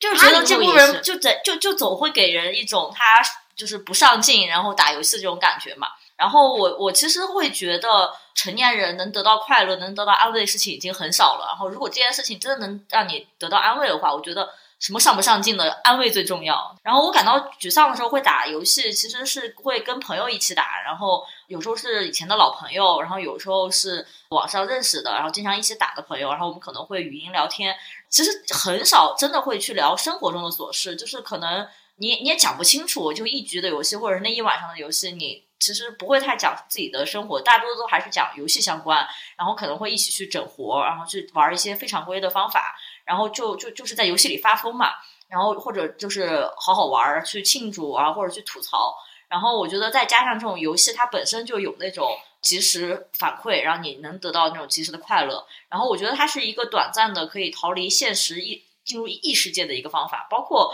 我没有把看动漫放进去，我觉得看动漫也属于其中的一个，就是它是一个架空的一个虚构的世界，然后它可以让你去去逃离。它就是一个在我沮丧、挫折、怀疑人生的时候可以出来透透气的一个窗口。然后。那些很可能就是听不根本听不懂我在经历什么样的老老朋友，他们就会通过这样的一个方法来安慰陪伴我。当然，游戏的胜利也会给我一种掌控感了，会觉得呃，我我现在虽然整个人什么都做不好，但是至少这把游戏能打赢。我觉得这点其实还真的会有力量感。你不是什么都不行。也因此，我会用一种第三视角来看我自己打游戏的状态。如果我还是可以去很投入的跟人打游戏，然后甚至跟大家交流，那我觉得我目前的精神状态是 OK 的，就是起码我是可以逃离出来，然后是可以让自己有打游戏这个心态的。但如果我连打游戏都不行的话，那我可能会去再想想别的办法。它是一个我经常会使用的一个一个安慰的一个手法。对，对这一点，就是我也可以简单聊一下嘛。就是我很神奇，我是一个。我我完全就是无法玩游戏的人，就是去年我还把我的 Switch 卖掉了嘛，然后就是因为我发现我我努力过了，我努力试过之后，看我能不能投入游戏，我发现就是在玩游戏的过程中，有时候你也会感到快乐，你尤其是你跟大家一起玩那个游戏的时候，包括读大学的时候，我记得就是跟室友玩王者荣耀，我也很开心，但是我会发现我那个情绪可以很快就过去，就是如果朋友不玩了，我就可以立即不玩，我没有那种。就是这感觉，它对我来说无法成为一个快乐刚需。那个 Switch 我之所以卖掉，就是因为我发现，自从我就感觉真的有很久都没有用过了，就是它在那儿。吃灰，因为最开始我买它就是为，其实是为了玩它跳舞那个游戏嘛。结果后来我找到了比跳舞更好的运动方式，然后我就发现我就完全无法再玩它了。而且我是一个玩游戏的时候的那种，我觉得我的那个快感非常的少，少于我对浪费时间的负罪感。我始终会觉得，在我我我甚至不是那种心态，不是觉得说看别人就是觉得玩游戏在。无所事事或者浪费时间。我其实看别人玩游戏的时候，我有时候会觉得，呃，我还比较羡慕，就是我会觉得，天呐，我说为什么就是别人玩游戏的时候是真的就是能从中就是并不觉得自己在浪费时间呢？因为我是能感到实实在在的，就是我会觉得那个东西像是有点像什么，有点像是我出去参加一个局，就这个局呢，就是不是说你非常讨厌，你在这个局中有可能也是跟遇到了跟你关系还不错、比较聊的比较投机的人，但你聊完之后，你就会觉得。很累，然后觉得啊，我为什么要花时间去跟这个人聊？虽然你聊的过程中是觉得还不错，我就我玩游戏的时候心态就像这种。然后我后来在反思，有时候我在想，人之所以就是无法对这种完全无法对游戏产生求，而我甚至不是因为没有找到什么自己喜欢的游戏。就是我，我其实之前就一直觉得，就我们游戏圈有一个有句话，就是你之所以没有不不喜欢玩游戏，是因为你没有找 找到你喜欢的游戏。但是后来我就在和你身上就放弃了这个观点，就是我就觉得那个游戏对于他来说就是负担。对我，我真的是有一点那种，就是我买了那个 Switch 之后，我总觉得我不玩它在浪费钱，玩了它在浪费时间，我就很痛苦，你懂吗？然后。或者就是我回想，就是我成长的这个过程，就是我从小到大经历过，就是各种网页游戏啊什么的。我发现我始终从来好像都没有经历过非常痴迷的阶段，就是包括以前确实很喜欢玩什么网页上那种小女孩玩那种装扮游戏，但我也没有痴迷到就是那种我不玩它我会很痛苦，或者说我一定要玩，就是没有那种。包括那段时间不是很流行什么泡泡糖、QQ 糖吗？我也不爱，然后也是完全不爱，然后我就在回想，我甚至以前想过，是不是因为我的家庭教育让我在很小的时候没有培养起一种健康的游戏习惯，会觉得游戏是一个让你觉得很开心的，或者说就是有一种竞技意识或者什么样的。后来我发现，我感觉也不是，我感觉我这个人就是对这些东西。可能人真的就是对各种东西都有自己的一些兴趣或者怎么样吧，反正我确实是，就游戏这个东西是真的一点都无法成为我的一种兴趣快乐来源，对，很神奇。我觉得完全不是不会玩这个点，因为你挺会玩的。然后，然后我觉得是什么？我觉得就是像我刚才说的，就是没有我我所说的，我就是小时候家庭教育的那种，并不是说我家人不让我玩，其实我爸妈是一个很希望我去玩游戏的人。但我觉得我之所以以前会这样想，是因为我会觉得我小时候的学业压力太重了，导致就是你会觉得浪费任何一个时间去玩游戏就是一种浪费，导致你后来哪怕你并不觉得，你内心哪怕觉得你是你已是一个成年人了，你可以去玩，但是后来我感觉这一部分影响其实蛮小的。我是啥来着？哎，这是第几啊？是一这是第二是吗？啊啊啊！对对对，哦，哦，我的第二点是运动。哎，我觉得这个都不用展开讲。我们之前聊身体的，我已经就是讲翻来覆去讲了很多嘛，就是关于运动带给我的这种能量也好、快乐也好、掌控感也好，真的是非常非常强的。尤其是我唯一再多聊一句吧，就是我最近的一个新感受，因为其他的其实之前也已经聊过了。不管是说对你身体上的这种正向反馈也好，还是什么，反正之前都聊过。最近就是有一个很明显的感觉是，就是冬天，我以前运动一直对我来说，就是尤其是去瑜伽馆这个事儿，以前反正就是已经成为一个固定的习惯了。但是冬天真的再一次提醒了我，真的，我觉得这个事儿是。瑜伽馆就是我的避难所，就冬天的避难所。我真的发现，就是因为上周一个很明显的一个一个例子，就是我上周周末就是重庆这边天气巨差无比，就是那种你一睁眼看到那个灰蒙蒙的天，你真的是就是心情烂了烂透了。就是我我是一个特别讨厌冬天的人，然后你加上你看见这个天气的时候，你就会觉得天呐！就就还是我开始说的那个，一年要是只有半年就好。我记得我当时走到路上，然后往瑜伽馆走的时候，我都还是处于一种心情有一丝丝的低落，然后也不知道自己就就觉得很沮丧嘛。然后我一走进瑜伽馆，哎，就是我在换鞋的那一刻，我就发现啊，我就一下我就感觉我一下就有能量了，那个感觉太神奇了，真的非常神奇。然后包括。我们瑜伽老师就经常会问我嘛，就说：“天呐，你周末每天都来瑜伽馆吗？”然后我就说：“我我最近就我经常给一些不一样的答案。然后我最近经常给出的答案就是我说，因为太冷了，一个人在家的话就会很难过。但是瑜伽馆很暖和。但是实际上就是我在想，哪怕瑜伽馆并不是暖和的，就是它哪怕没有暖气，你在那个运动的场域下面，然后当你又有足够的运动方面的自信的时候，你当下就是。”快乐的，就是有能量的，对，好吧，那我们就继续。嗯，我是一，哎，那我们就直接讲一呗。虽然我这个加三是四，那就四吧。我的四就是约约心理咨询，对，截止目前我心理咨询已经有十个月，然后四十多个小时，其实算是一个忠诚的咨询了。然后我觉得我对于心理咨询的他的感受也是有变化的。就起初的时候，我会抱着一种我希望我能听到一些眼前一亮的东西去参与咨询的。就是我我可能确实不会指望说咨询师给我具体的建议，但我希望他能给我打开一个新的角度，然后去让我理解这个事情，或者是理解我自己。然后那个时候我也会去频繁的看心理学的一些书。然后在上一期的那个读书的分享的时候，其实也也有总结嘛，就是感觉我好像去年确实看了很多这种。时至今日，就是经过这种大大半年，然后甚至快一年的这样的一个咨询，然后我会有一种更深的体会。我不知道我在这里就能不能把这种感觉说说出来吧。我觉得当这种心理咨询它不能满足我这种对理论的需求以后，因为我其实意识到我跟何妮也能聊这些，就是我看看书，然后我有想法，然后去跟何妮交流，也能收获到很多不一样的东西。然后我其实就会觉得，那我咨询是不是可以该结束了？所以我就会去跟咨询师讨论这件事情。然后，当我去抱着这种疑问和不满继续咨询的时候，我其实感受到了咨询的另外一种魅力，在于咨询师他跟朋友的聊天不同，在于他像个容器，就是他会接纳我一切的情绪、我的攻击、我的想法，然后加以理解、共情之后再反馈给我。人也很神奇，他明明只是在听一遍自己的说过的话，一就会有不一样的感受。我觉得这点就是跟很像你刚才说，当你感到沮丧的时候，复读机一样跟我说，然后你可能就会走。我觉得心理咨询它确实也是这样的一个过程。然后包括像心理咨询中，他也不会像朋友之间安慰啊，或者是嗯嗯嗯的去认同啊，他他时常就是面无表情，然后甚至毫无反应的，就是看着你。在刚开始咨询的时候，他那样。长时间的注视我的时候，会让我觉得很不舒服，然后会觉得一个是我我是不是做错了什么，然后你让这样需要你这样一直看着我；二是这个关注本身会让我觉得很尴尬。然后我觉得经过这大半年的时候，我慢慢习惯了这件事，并且感受到了这种注视下的那种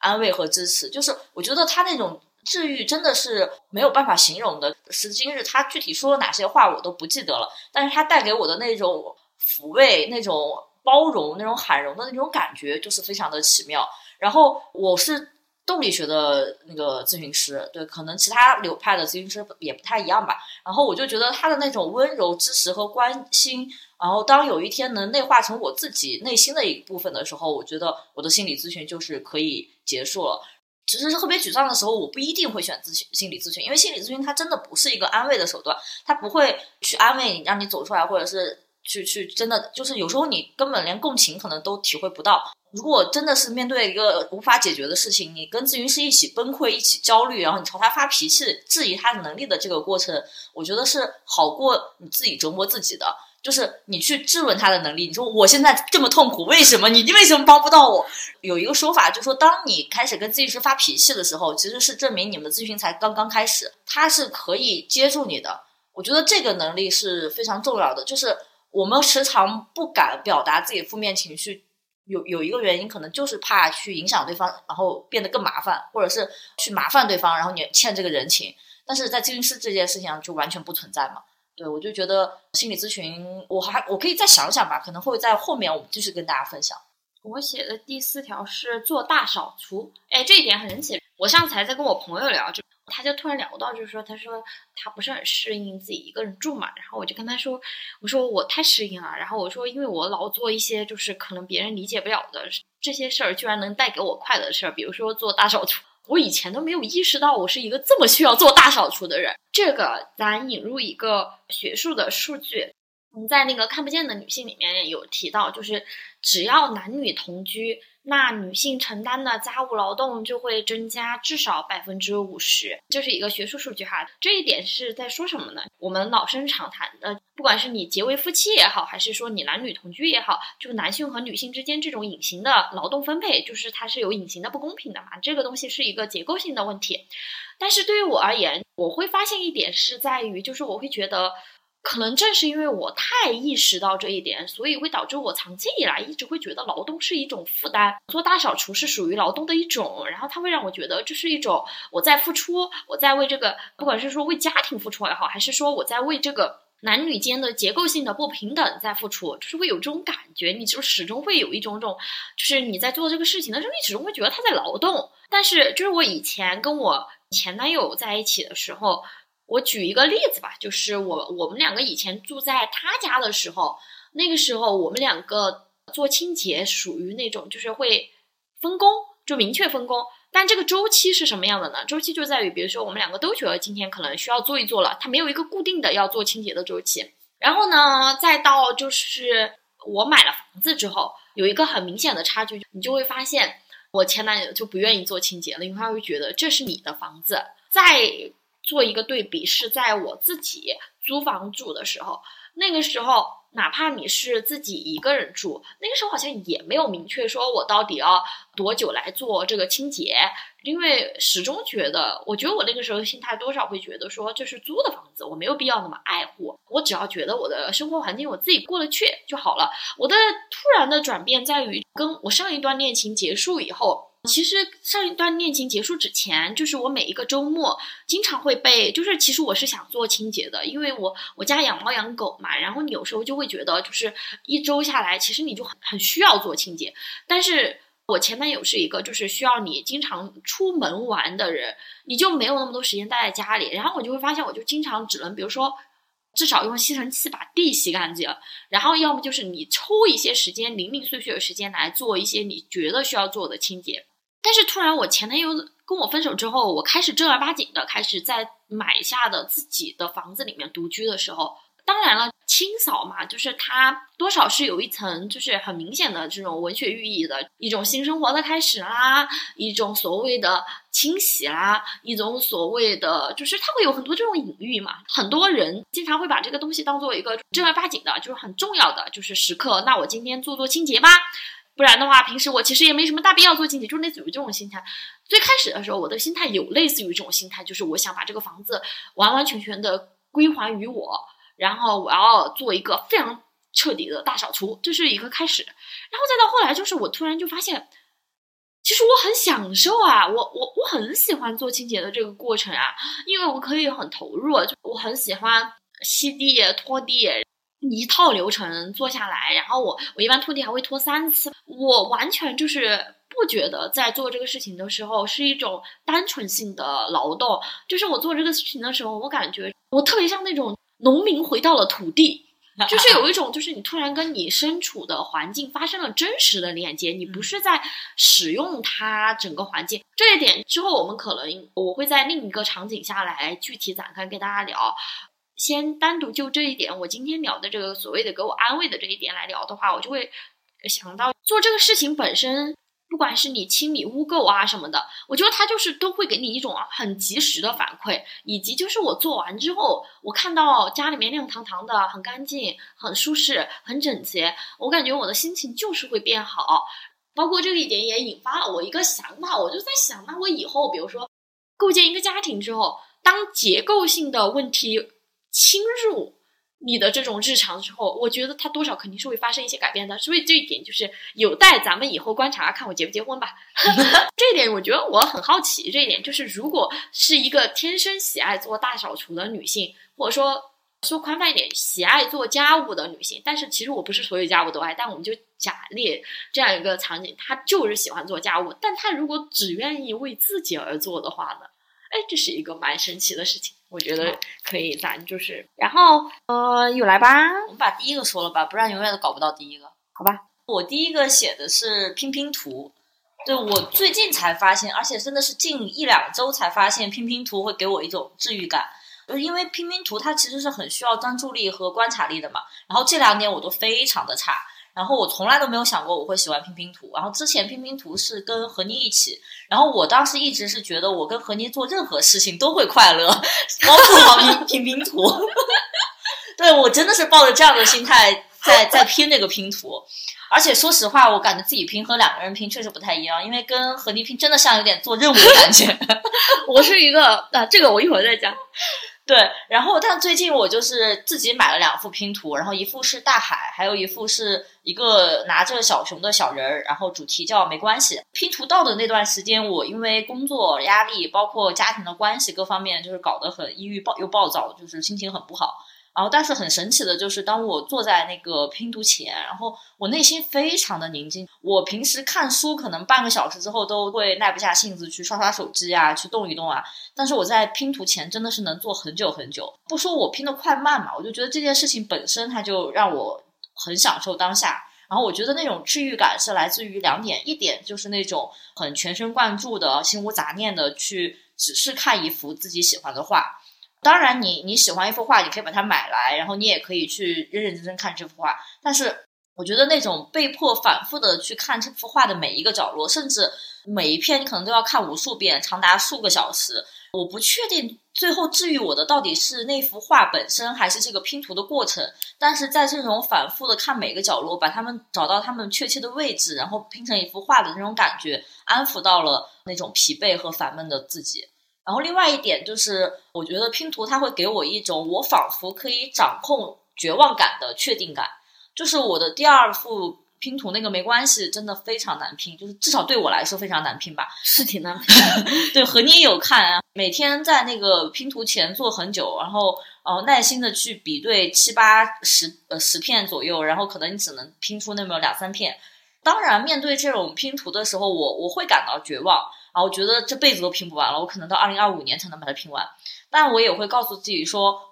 慢慢来，总会拼完的。然后，因为每一片它都有属于自己的位置。然后，当你找到它的那一刻，就是好像那种人生面对不确定的那种焦虑啊、琐碎的生活啊，然后也因为那个拼图找到的那个小小位置得到了释放。它是一个可控的，并且你知道你一定能完成的一种。过程，然后这个过程它很有治愈感，因为面对生活的时候那种不确定，找不到自己的位置，那个状态其实是有很多不确定，有很多沮丧，有很多负面的东西的。但是在这个拼图的过程中，当你找到那个拼图，拼好那个拼图的时候，你就是被那个过程治愈了。我在这儿就是我不多说别的，我只是想简单讲一下拼图这个事儿。我以前就是为什么要拼图，是因为一个是我那个时候的情绪非常不好，那个时候我也不知道，就我的兴趣爱好是非常的局限的，所以那个时候买了自己很喜欢的画，然后再拼。然后还有一个去年拼的老有，呃不是去年不知道啥时候拼的了，的，就是《老友记》，是因为我真的太爱《老友记》了。我希望就他们的周边我都喜欢，不仅是拼图，所以我才买。然后，所以我之所以想说这个，是我想给所有就是我的朋友们说，不要再送我拼图了，求求你们了。就是我我很多人来了我家之后，看因为看到我家就是有两坨巨大的拼图，然后对我产生某一种误解，觉得我很喜欢拼东西，然后就给我买拼图，却殊不知这些拼图我都没拼。这些拼图最终都会被欣然拼了。然后呃，我现在就摆烂了，就是、呃之前有的朋友给我送的，我只能就是把那个盒子立在那儿，就是让我看看盒子都好，包括要么我就是请救兵，请各种就来我家的人拼拼图吧，但就是让他们拼，我也不想拼。我对拼拼图本身是没有特别特别大的兴趣的。然后我的这一项是。是啥来着？第几来着？第一是吗？哦，第一我也我也不用细讲了，这个是一个可以很简单讲的，就是看书，尤其是在太阳下看书，这个我觉得不用讲了吧？我这书这个东西对于我来说，它只能就是我我列这个表的时候，我第一反应就是列这个东西，然后我犹豫了一下，就是要不要把电影啊，就是还有一些我很喜欢的剧，同时放在这个地方。我没写，但是我就简单讲一下吧。我这个人文化作品都挺能给我带来安抚的，但是书可能还是所有的形式里面我最爱的一种，包括就是我今年。前两天吧，就是看到那篇文章，我不知道大家看见没有，很全面的在分析微信的这种电子书对国内的电子书市场对这种不健康的状态，它还不同于亚马逊啊这些 Kindle 啊这些平台的电子书对实体书的一个冲击嘛。呃，当时我也写过，就是因为我从来。是不买电子书的，一方面是因为我本身很讨厌电子书这种形式，另一方面是我确实觉得，尤其是 Kindle 都退出中国市场之后，国内的这种电子书市场一直以来都是让我觉得非常非常的不健康的，以至于就是包括出版业啊各种的发展都现在都很痛苦。对于我来说，因为书对于我来说是一砖一瓦都非常重要的，而这些垒砖的人，我觉得他们是需要被尊重的。我能做的只能是这一点。然后另外就是我前段时间也在听，就是单独那个就是罗也是罗斯在领景嘛，聊出版业的这种故事。其实我近两年看到有很多新的这种出版品牌嘛，在成长啊，在想新的路径啊。但是我个人也会觉得，同时也感到一丝矛盾吧，或者说我我不知道该怎么评价。包括就是前两天直播带货开始，董宇辉的直播间带人民文学这种，之前的直播间卖书这种，我不知道该怎么说，我不知道怎么说，但我内心是会觉得，并不认为书应该来以这样的路径寻找属于他的真正的读者的，我觉得这是不太健康的。然后另外一点，这是我想展开聊的哈，但是具体到就是为什么这些东西能安慰我，我觉得以前的节目已经实在说的太多了，所以我就不说书了，说一下其他的作品吧，就是影视作品。我那天朋友他做一个自己的小小的一个公众号，然后让一些朋友来写去年一年就是比较推荐的书或者是电影啊、文化电视剧。当时也提到了一下，就是说我我突然发现我去年其实看的电影比较少，走进电影院的时间怎么说呢？就是很珍惜每一次走进电影院的时间吧，但是就是不在电影院，在其他时间看电影的时间真的少了很多。我觉得这个东西，我我有点想提醒自己，就是要注意，因为以前对于我来说，电影这个东西是很重要的，就是它跟剧还多少有一点点不不太一样。剧对于我来说，就我刚刚也提到了，就吃饭啊，或者是。你洗澡的时间也可以把它当做一个碎片化的东西在看，但电影我始终是希望是一个整块的时间。但我就明显的发现，哦，原来我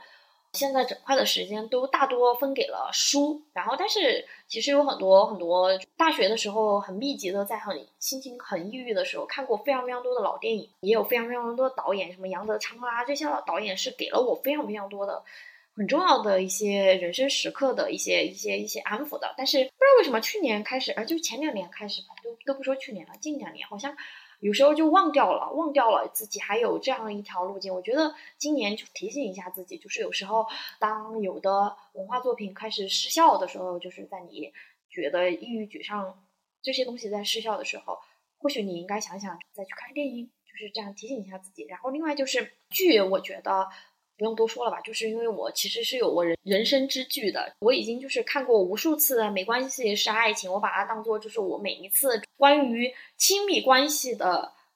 沮丧的时候的必看剧。但是近两年因为没有这种亲密关系的沮丧了，说所以其实我这两年也开始不看这个剧了。但是新的人生剧目呢是我的解放日志。每次就是，尤其是到了冬天的时候，总是会想起我的《解放日志》里面的一些台词嘛。这个可以说是我二零二二年就是非常非常喜欢的一部韩剧。此外，就是也有很多美剧，我去年开始翻很多的老版的老美剧出来看，然后到现在其实也还在看一些老美剧嘛。然后怎么说呢？二零二三年很难受的一点就是，我不得不提《老友记》嘛，因为以前就是会反复看《老友记》，然后包括我们播客也做过跟《老友记》相关的节目，然后今年就是是我真的还没有勇气再去看，打开《老友记》，始终会觉得心里面会有一点点的，但我并不觉得那个东西，我觉得并不意味着就是《老友记》在我这里不再属于一个。安慰胶囊了，它依然是我的一枚很重要的胶囊。可能我在度过了，比如说我有可能二零二四年就又可以就是坦然的打开它，然后来安抚我沮丧的心情。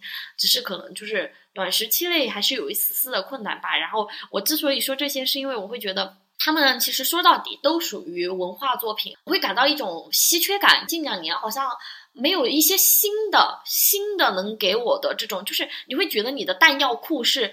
老几样。书是有更新，但是影视剧，说实话，在我这里的感觉没有那种可以让我当做长期药丸的东西吃了，就是我只能去老药库、老药房里面翻我以前的那些老药丸来吃，就听起来是不是挺可怜的？所以我就觉得很很希望就能够在新的一年能看到很多新的这种给我人生力量的剧集吧。哦，去年其实也有，但它没有成为我的人生剧，就是没有办法成为那种安慰药丸，它能让你成为那种眼前一亮的东西嘛。这个也就就这样吧，就不展开聊了。因为我觉得每一个人肯定都会有一些，就是自己沮丧的时候能够安慰到你，什么一请回答一九八八呀这些。但很神奇，就是一九八八对我来说没有这个安慰作用。好吧，那我们就继续。我是一，我是五，那就是六。我这个太好笑了，你先说。哦，我的六也很好笑，你先说。就是是用碎纸机给跳跳做垫料。对，这是我日常的解压方式。我压力大、沮丧的时候就会很不爱动嘛，然后就动不动就会发呆。然后这个用碎纸机就是一个很匹配的一件事情。跳跳是我的小仓鼠，就是我经常需要去给它做那个垫料，就是把那个纸去用碎纸机碎成，也不说粉末吧，应该叫什么，就是就四分五裂，然后去去给它作为垫料。然后当我经常会坐在那个碎纸机前，然后把纸就一张张放进去，然后就听着那个机器吱呀呀吱呀呀，然后一张纸就会变得四分五裂，就会很像把那种沮丧撕的四分五裂，或者说把那种不开心一起去碾碎的那种感觉，并且在那个当下，我并非是在浪费时间。就是我是一个很颓的一个状态，起码我现在做这件事情对我的小仓鼠来说是有用的，是有价值的。那个感觉还是蛮治愈的，包括我觉得碎纸机的是声音应该，嗯，就是就是属于那种会治愈的吧，至少是会会治愈我的声音。对，我的我的很简单，洗澡。我我我是一个非常非常需要洗澡的人。不知道就是大家有没有童年阴影哈？我有，就是我小时候很讨厌洗澡，因为就是小时候妈妈要来帮你搓，然后就给你搓的很痛，或者就是老是觉得你自己洗不干净，然后小时候又就是那种很冷，就老是觉得去洗澡的时候衣服也穿不暖，就是你总觉得就是小时候有这种阴影。然后学生时代的时候也没觉得洗澡是一件多么享受的事，因为大家都是一起洗，或者就是时间很紧张嘛，你纯粹是出于那种。生理性的需求，你要清洁自己而已。但是我是一个不会就是洗很久那种人。我是发现我突然就是特别特别需要洗澡。一方面是因为我晚上不洗澡我不太能睡觉，就我必须洗澡。但另一方面是我发现，就是我是一个心情很沮丧的时候，我就会给自己说，啊，先去洗个澡吧。然后我在洗澡的过程中。我又会看剧，然后 就是 double 是吧？double。然后那个剧其实不太重要，因为我就是按照我日常常规看剧嘛，就它也不会根据你的心情有什么变化。但是就是因为你洗澡，你就得好好洗澡，然后看剧就得好好看剧。洗完之后，我觉得它是有一点，就是你身体变暖和，尤其是冬天，冬天是会让你觉得你变得很暖和，然后你就会觉得。稍微你心情就是会好，但夏天呢，洗完你会觉得很清爽，然后你又会觉得很好。但是它是一个天气因素的，但另一层因素就是我每一次洗完澡之后，我有同一个感受，就是我会觉得我的身体变轻松了，就是我我不是一个脏人，就就就我觉得我那个脏是带引号的。你说，其实你每天洗澡，你身上能有多脏？但是就是你情绪不好的时候，我不知道大家会不会有那种感觉。我情绪很低落的时候，我始终会觉得自己很邋遢，就是我会觉得我自己，就感觉我身上就是有很多情绪污垢。就我感觉我洗澡那个过程，虽然看似在清理我的身体污垢，但实际上我做完那一一套一整套，然后其实你洗完澡多半就是也躺到床上去了嘛。就是在这个一个过程中，我就会觉得，哇哦，整个人。变轻松了，变干净了。然后，当你觉得你是一个干净的人的时候，你就会觉得说。这个世界，我应该就是这个垃圾世界里面有我这样干净的人，我应该还是能够再努努力，就有一点那种感觉。冬天太冷了之后，我一天有可能会 洗几次澡。我就是会发现，就是我一旦察觉到我心情不是很好，但是这个心情不好有可能会跟天气有关，有一点沮丧之后，或者说我就是觉得我有很多事情不顺利，然后我就会想，算了，先洗个澡吧。就有时候它就是会有一种很神奇的功效，就你洗完就好了。但我知道有些人是那种要隔一段时间洗一个大澡，就是他会在那个浴室里面待很久，仔仔细细的洗啊，或者怎么样。我没有，我只是单纯，哪怕就是让我洗一洗，我以前也会，就是比如说我我今天心情特别不好，我就好好把自己的脸洗一下，头发洗一下，化一个妆，就是让自己的形象变得干净一点。但我现在就是已经低到，就是我也不一定就是真的要化妆或者什么，我就是洗澡，我就是感觉这个很神奇，对，就这个终于。就我直接说我的第三条嘛，因为终于有一个就是我们俩一致的，嗯，但是我有一点不一样，一个是洗澡我是加在了我的游泳里面，然后洗澡对于我来说，我就是那种会就是很喜欢想很享受洗很久的那个人，然后一方面觉得就像你说的，就是一种洗净的感觉，就是你从里面出来，感觉是自己是一个全新的一个状态，然后自己变干净了，然后还有一点，我就觉得水它本身就非常有治愈的力量。然后我这时候就要分享我的第三点，就是游泳。然后我就会觉得这种水里的世界真的很不一样，就是包括我很喜欢淋浴，就是之前和你一直吐槽我跟个男生一样，就是会喜欢用那个淋浴头，因为我在淋浴头下的时候，我会直接钻进那个水里，屏住呼吸，就很像待在水里的那种感觉。就虽然游泳它是一个全身运动，但是我其实更在意的是我在水里的一种自身的一种感受。然后我觉得。水下的世界非常的安静，就是你可能偶尔会听到旁边的人，就是水下旁边的人吐泡泡，然后这是一件非常有趣的事情。我以前没有听到过，但我后来当我听到别人这种吐气的时候，是那种吐泡泡的声音的时候，我经常还去就是很好玩，去追着追着某个人去听。然后除此之外，那种岸上的声音就是被降噪了的。然后在水下你也不能玩手机，然后你也不能走神，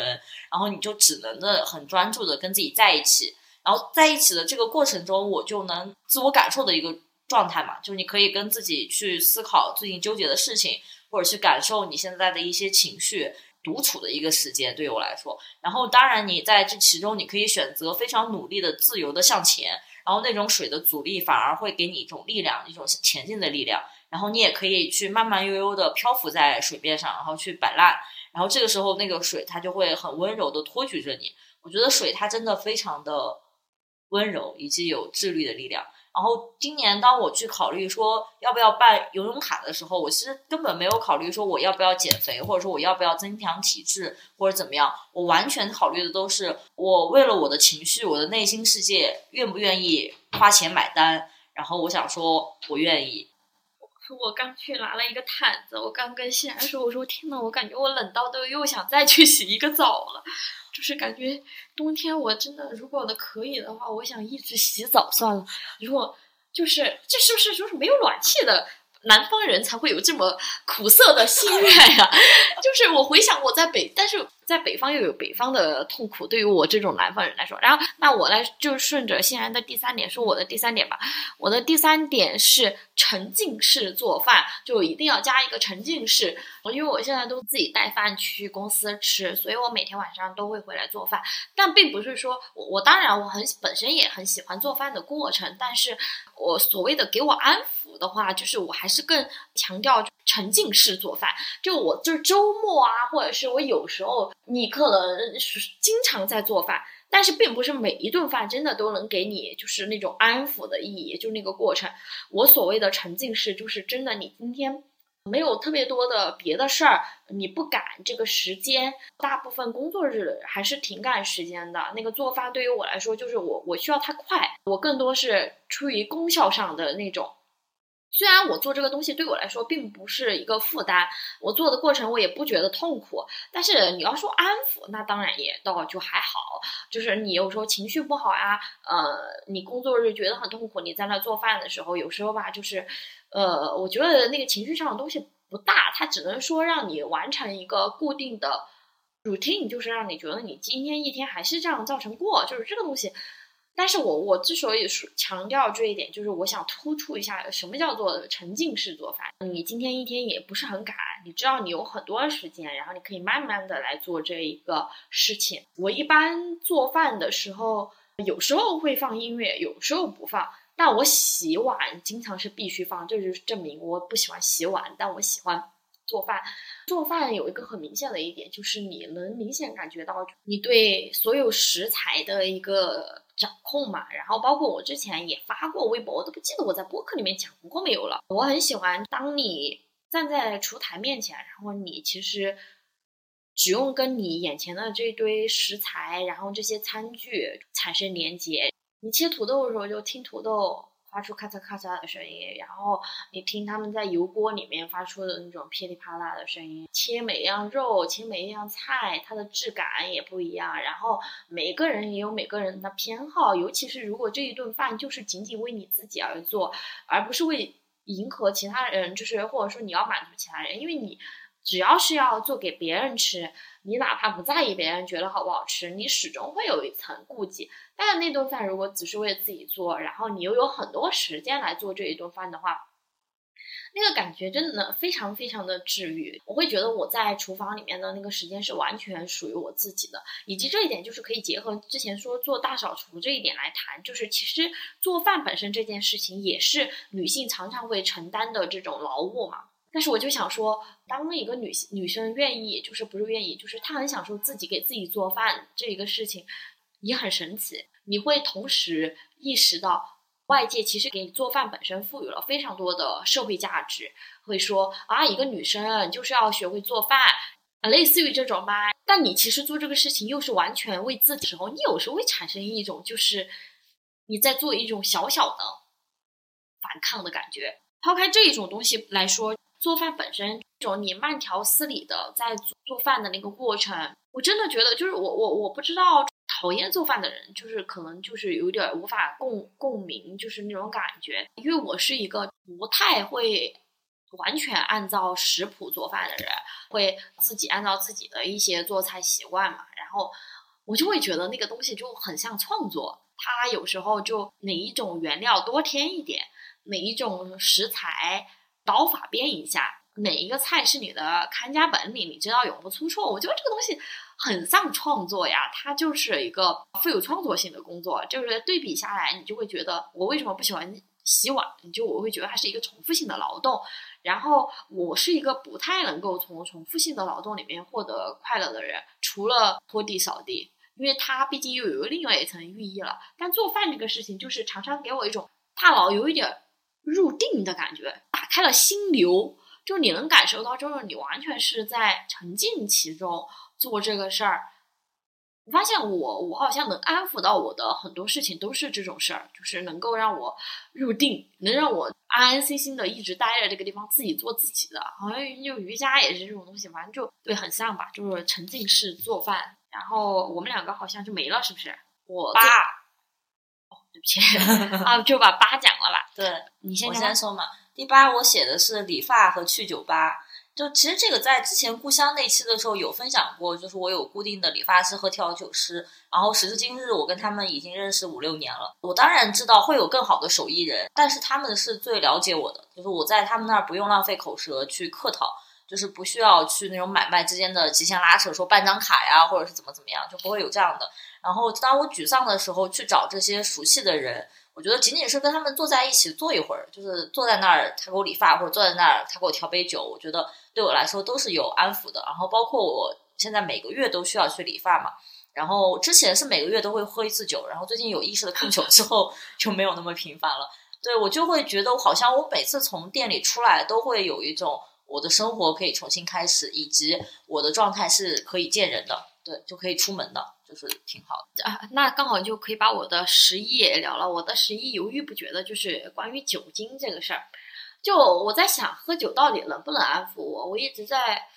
嗯，我觉得很神奇吧。就是包括我们之前也出过一期关于喝酒的，我感觉人的状态阶段不同的时候，酒的这个寓意真的还是有很大的区别。我现在得出的结论，对于现阶段的我来说，不是沮丧的时候酒能安抚到我，是我快乐的时候酒能安抚到我。这一层安慰，就是大家就是可能从我现在的话，是不是听起来挺矛盾的？比如你快乐的时候，你需要什么安慰呢？我就是简单来讲一下吧，因为这个也也是我会放到之后关于写作那一期要聊。我觉得人有时候的那个快乐，比如说是你经历了一段时间很痛苦的状态，突然就是有一天你走出来了也好，或者说你知道那个时间段结束了，快乐了，然后你在这个时候你喝酒的时候，你会陷入一种状态，然后那个状态就是会勾起你，就是让你回顾你到底发生了什么事情，因为酒精会让人丢失掉一些。理性、理性的层面来说和以及事实层面来说，你已经走出来了，你已经 OK 了，你已经开始新生活了，或者说就是这个事情已经告一段落，种种吧。我觉得酒精多少有时候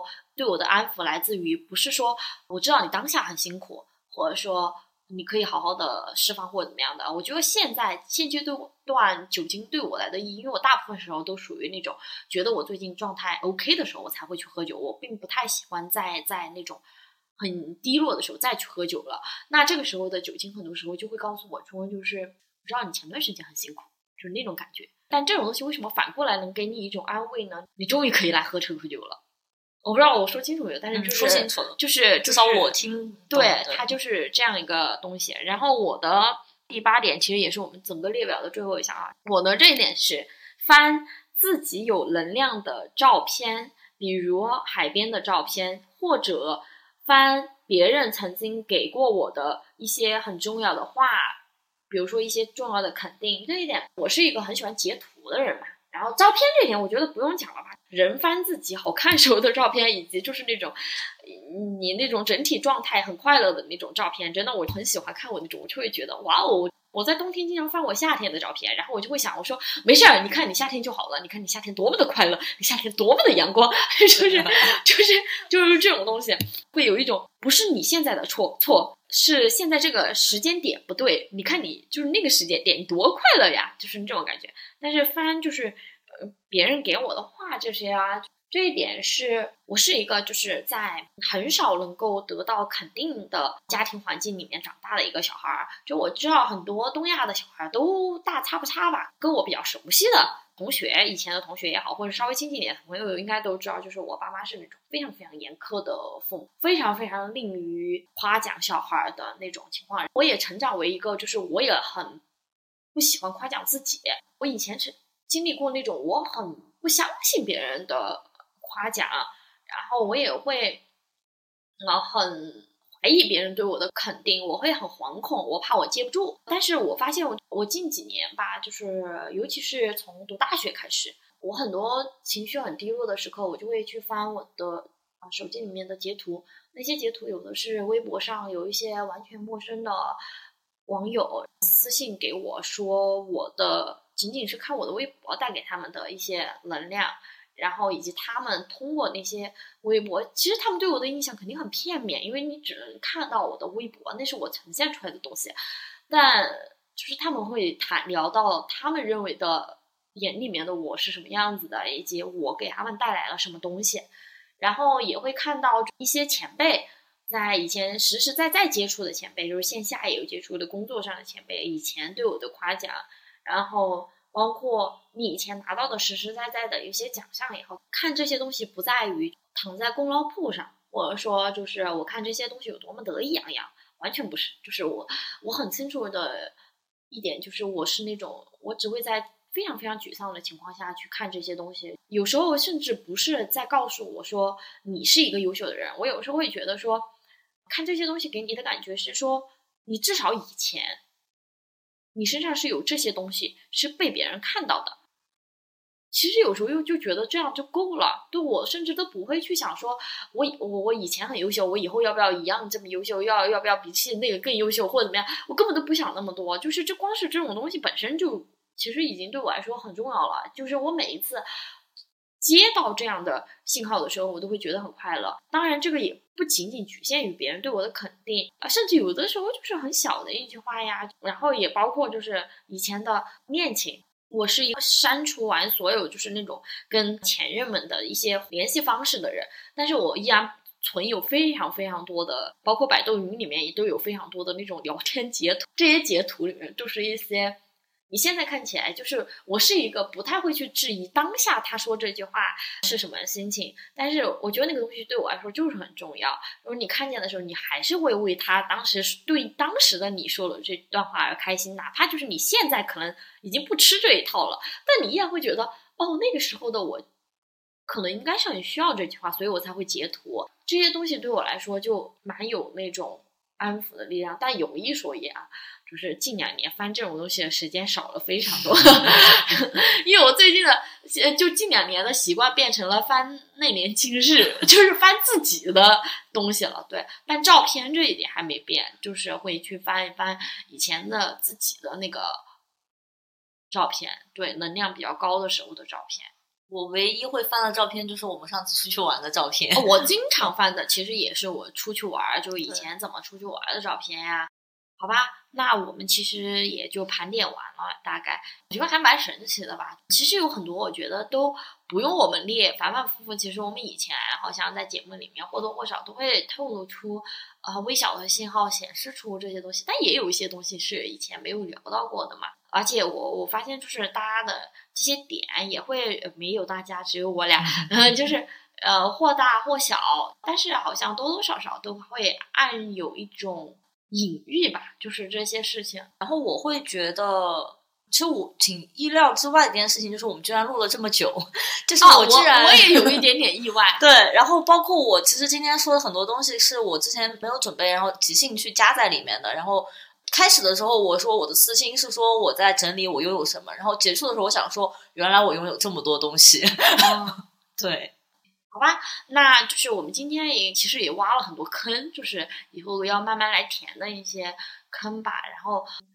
二零二四年还是希望就是多多录播客吧。然后大家也可以跟我们分享一下你们就是那种安慰剂，你们的安慰剂是什么？说不定对我们有帮助。虽然也没几个人愿意给我们留言。好的吧，不留就不留吧。好吧，那我们就这一次的节目就要到这里了哟。感谢大家收听，对，然后我们就春节后再见，拜拜。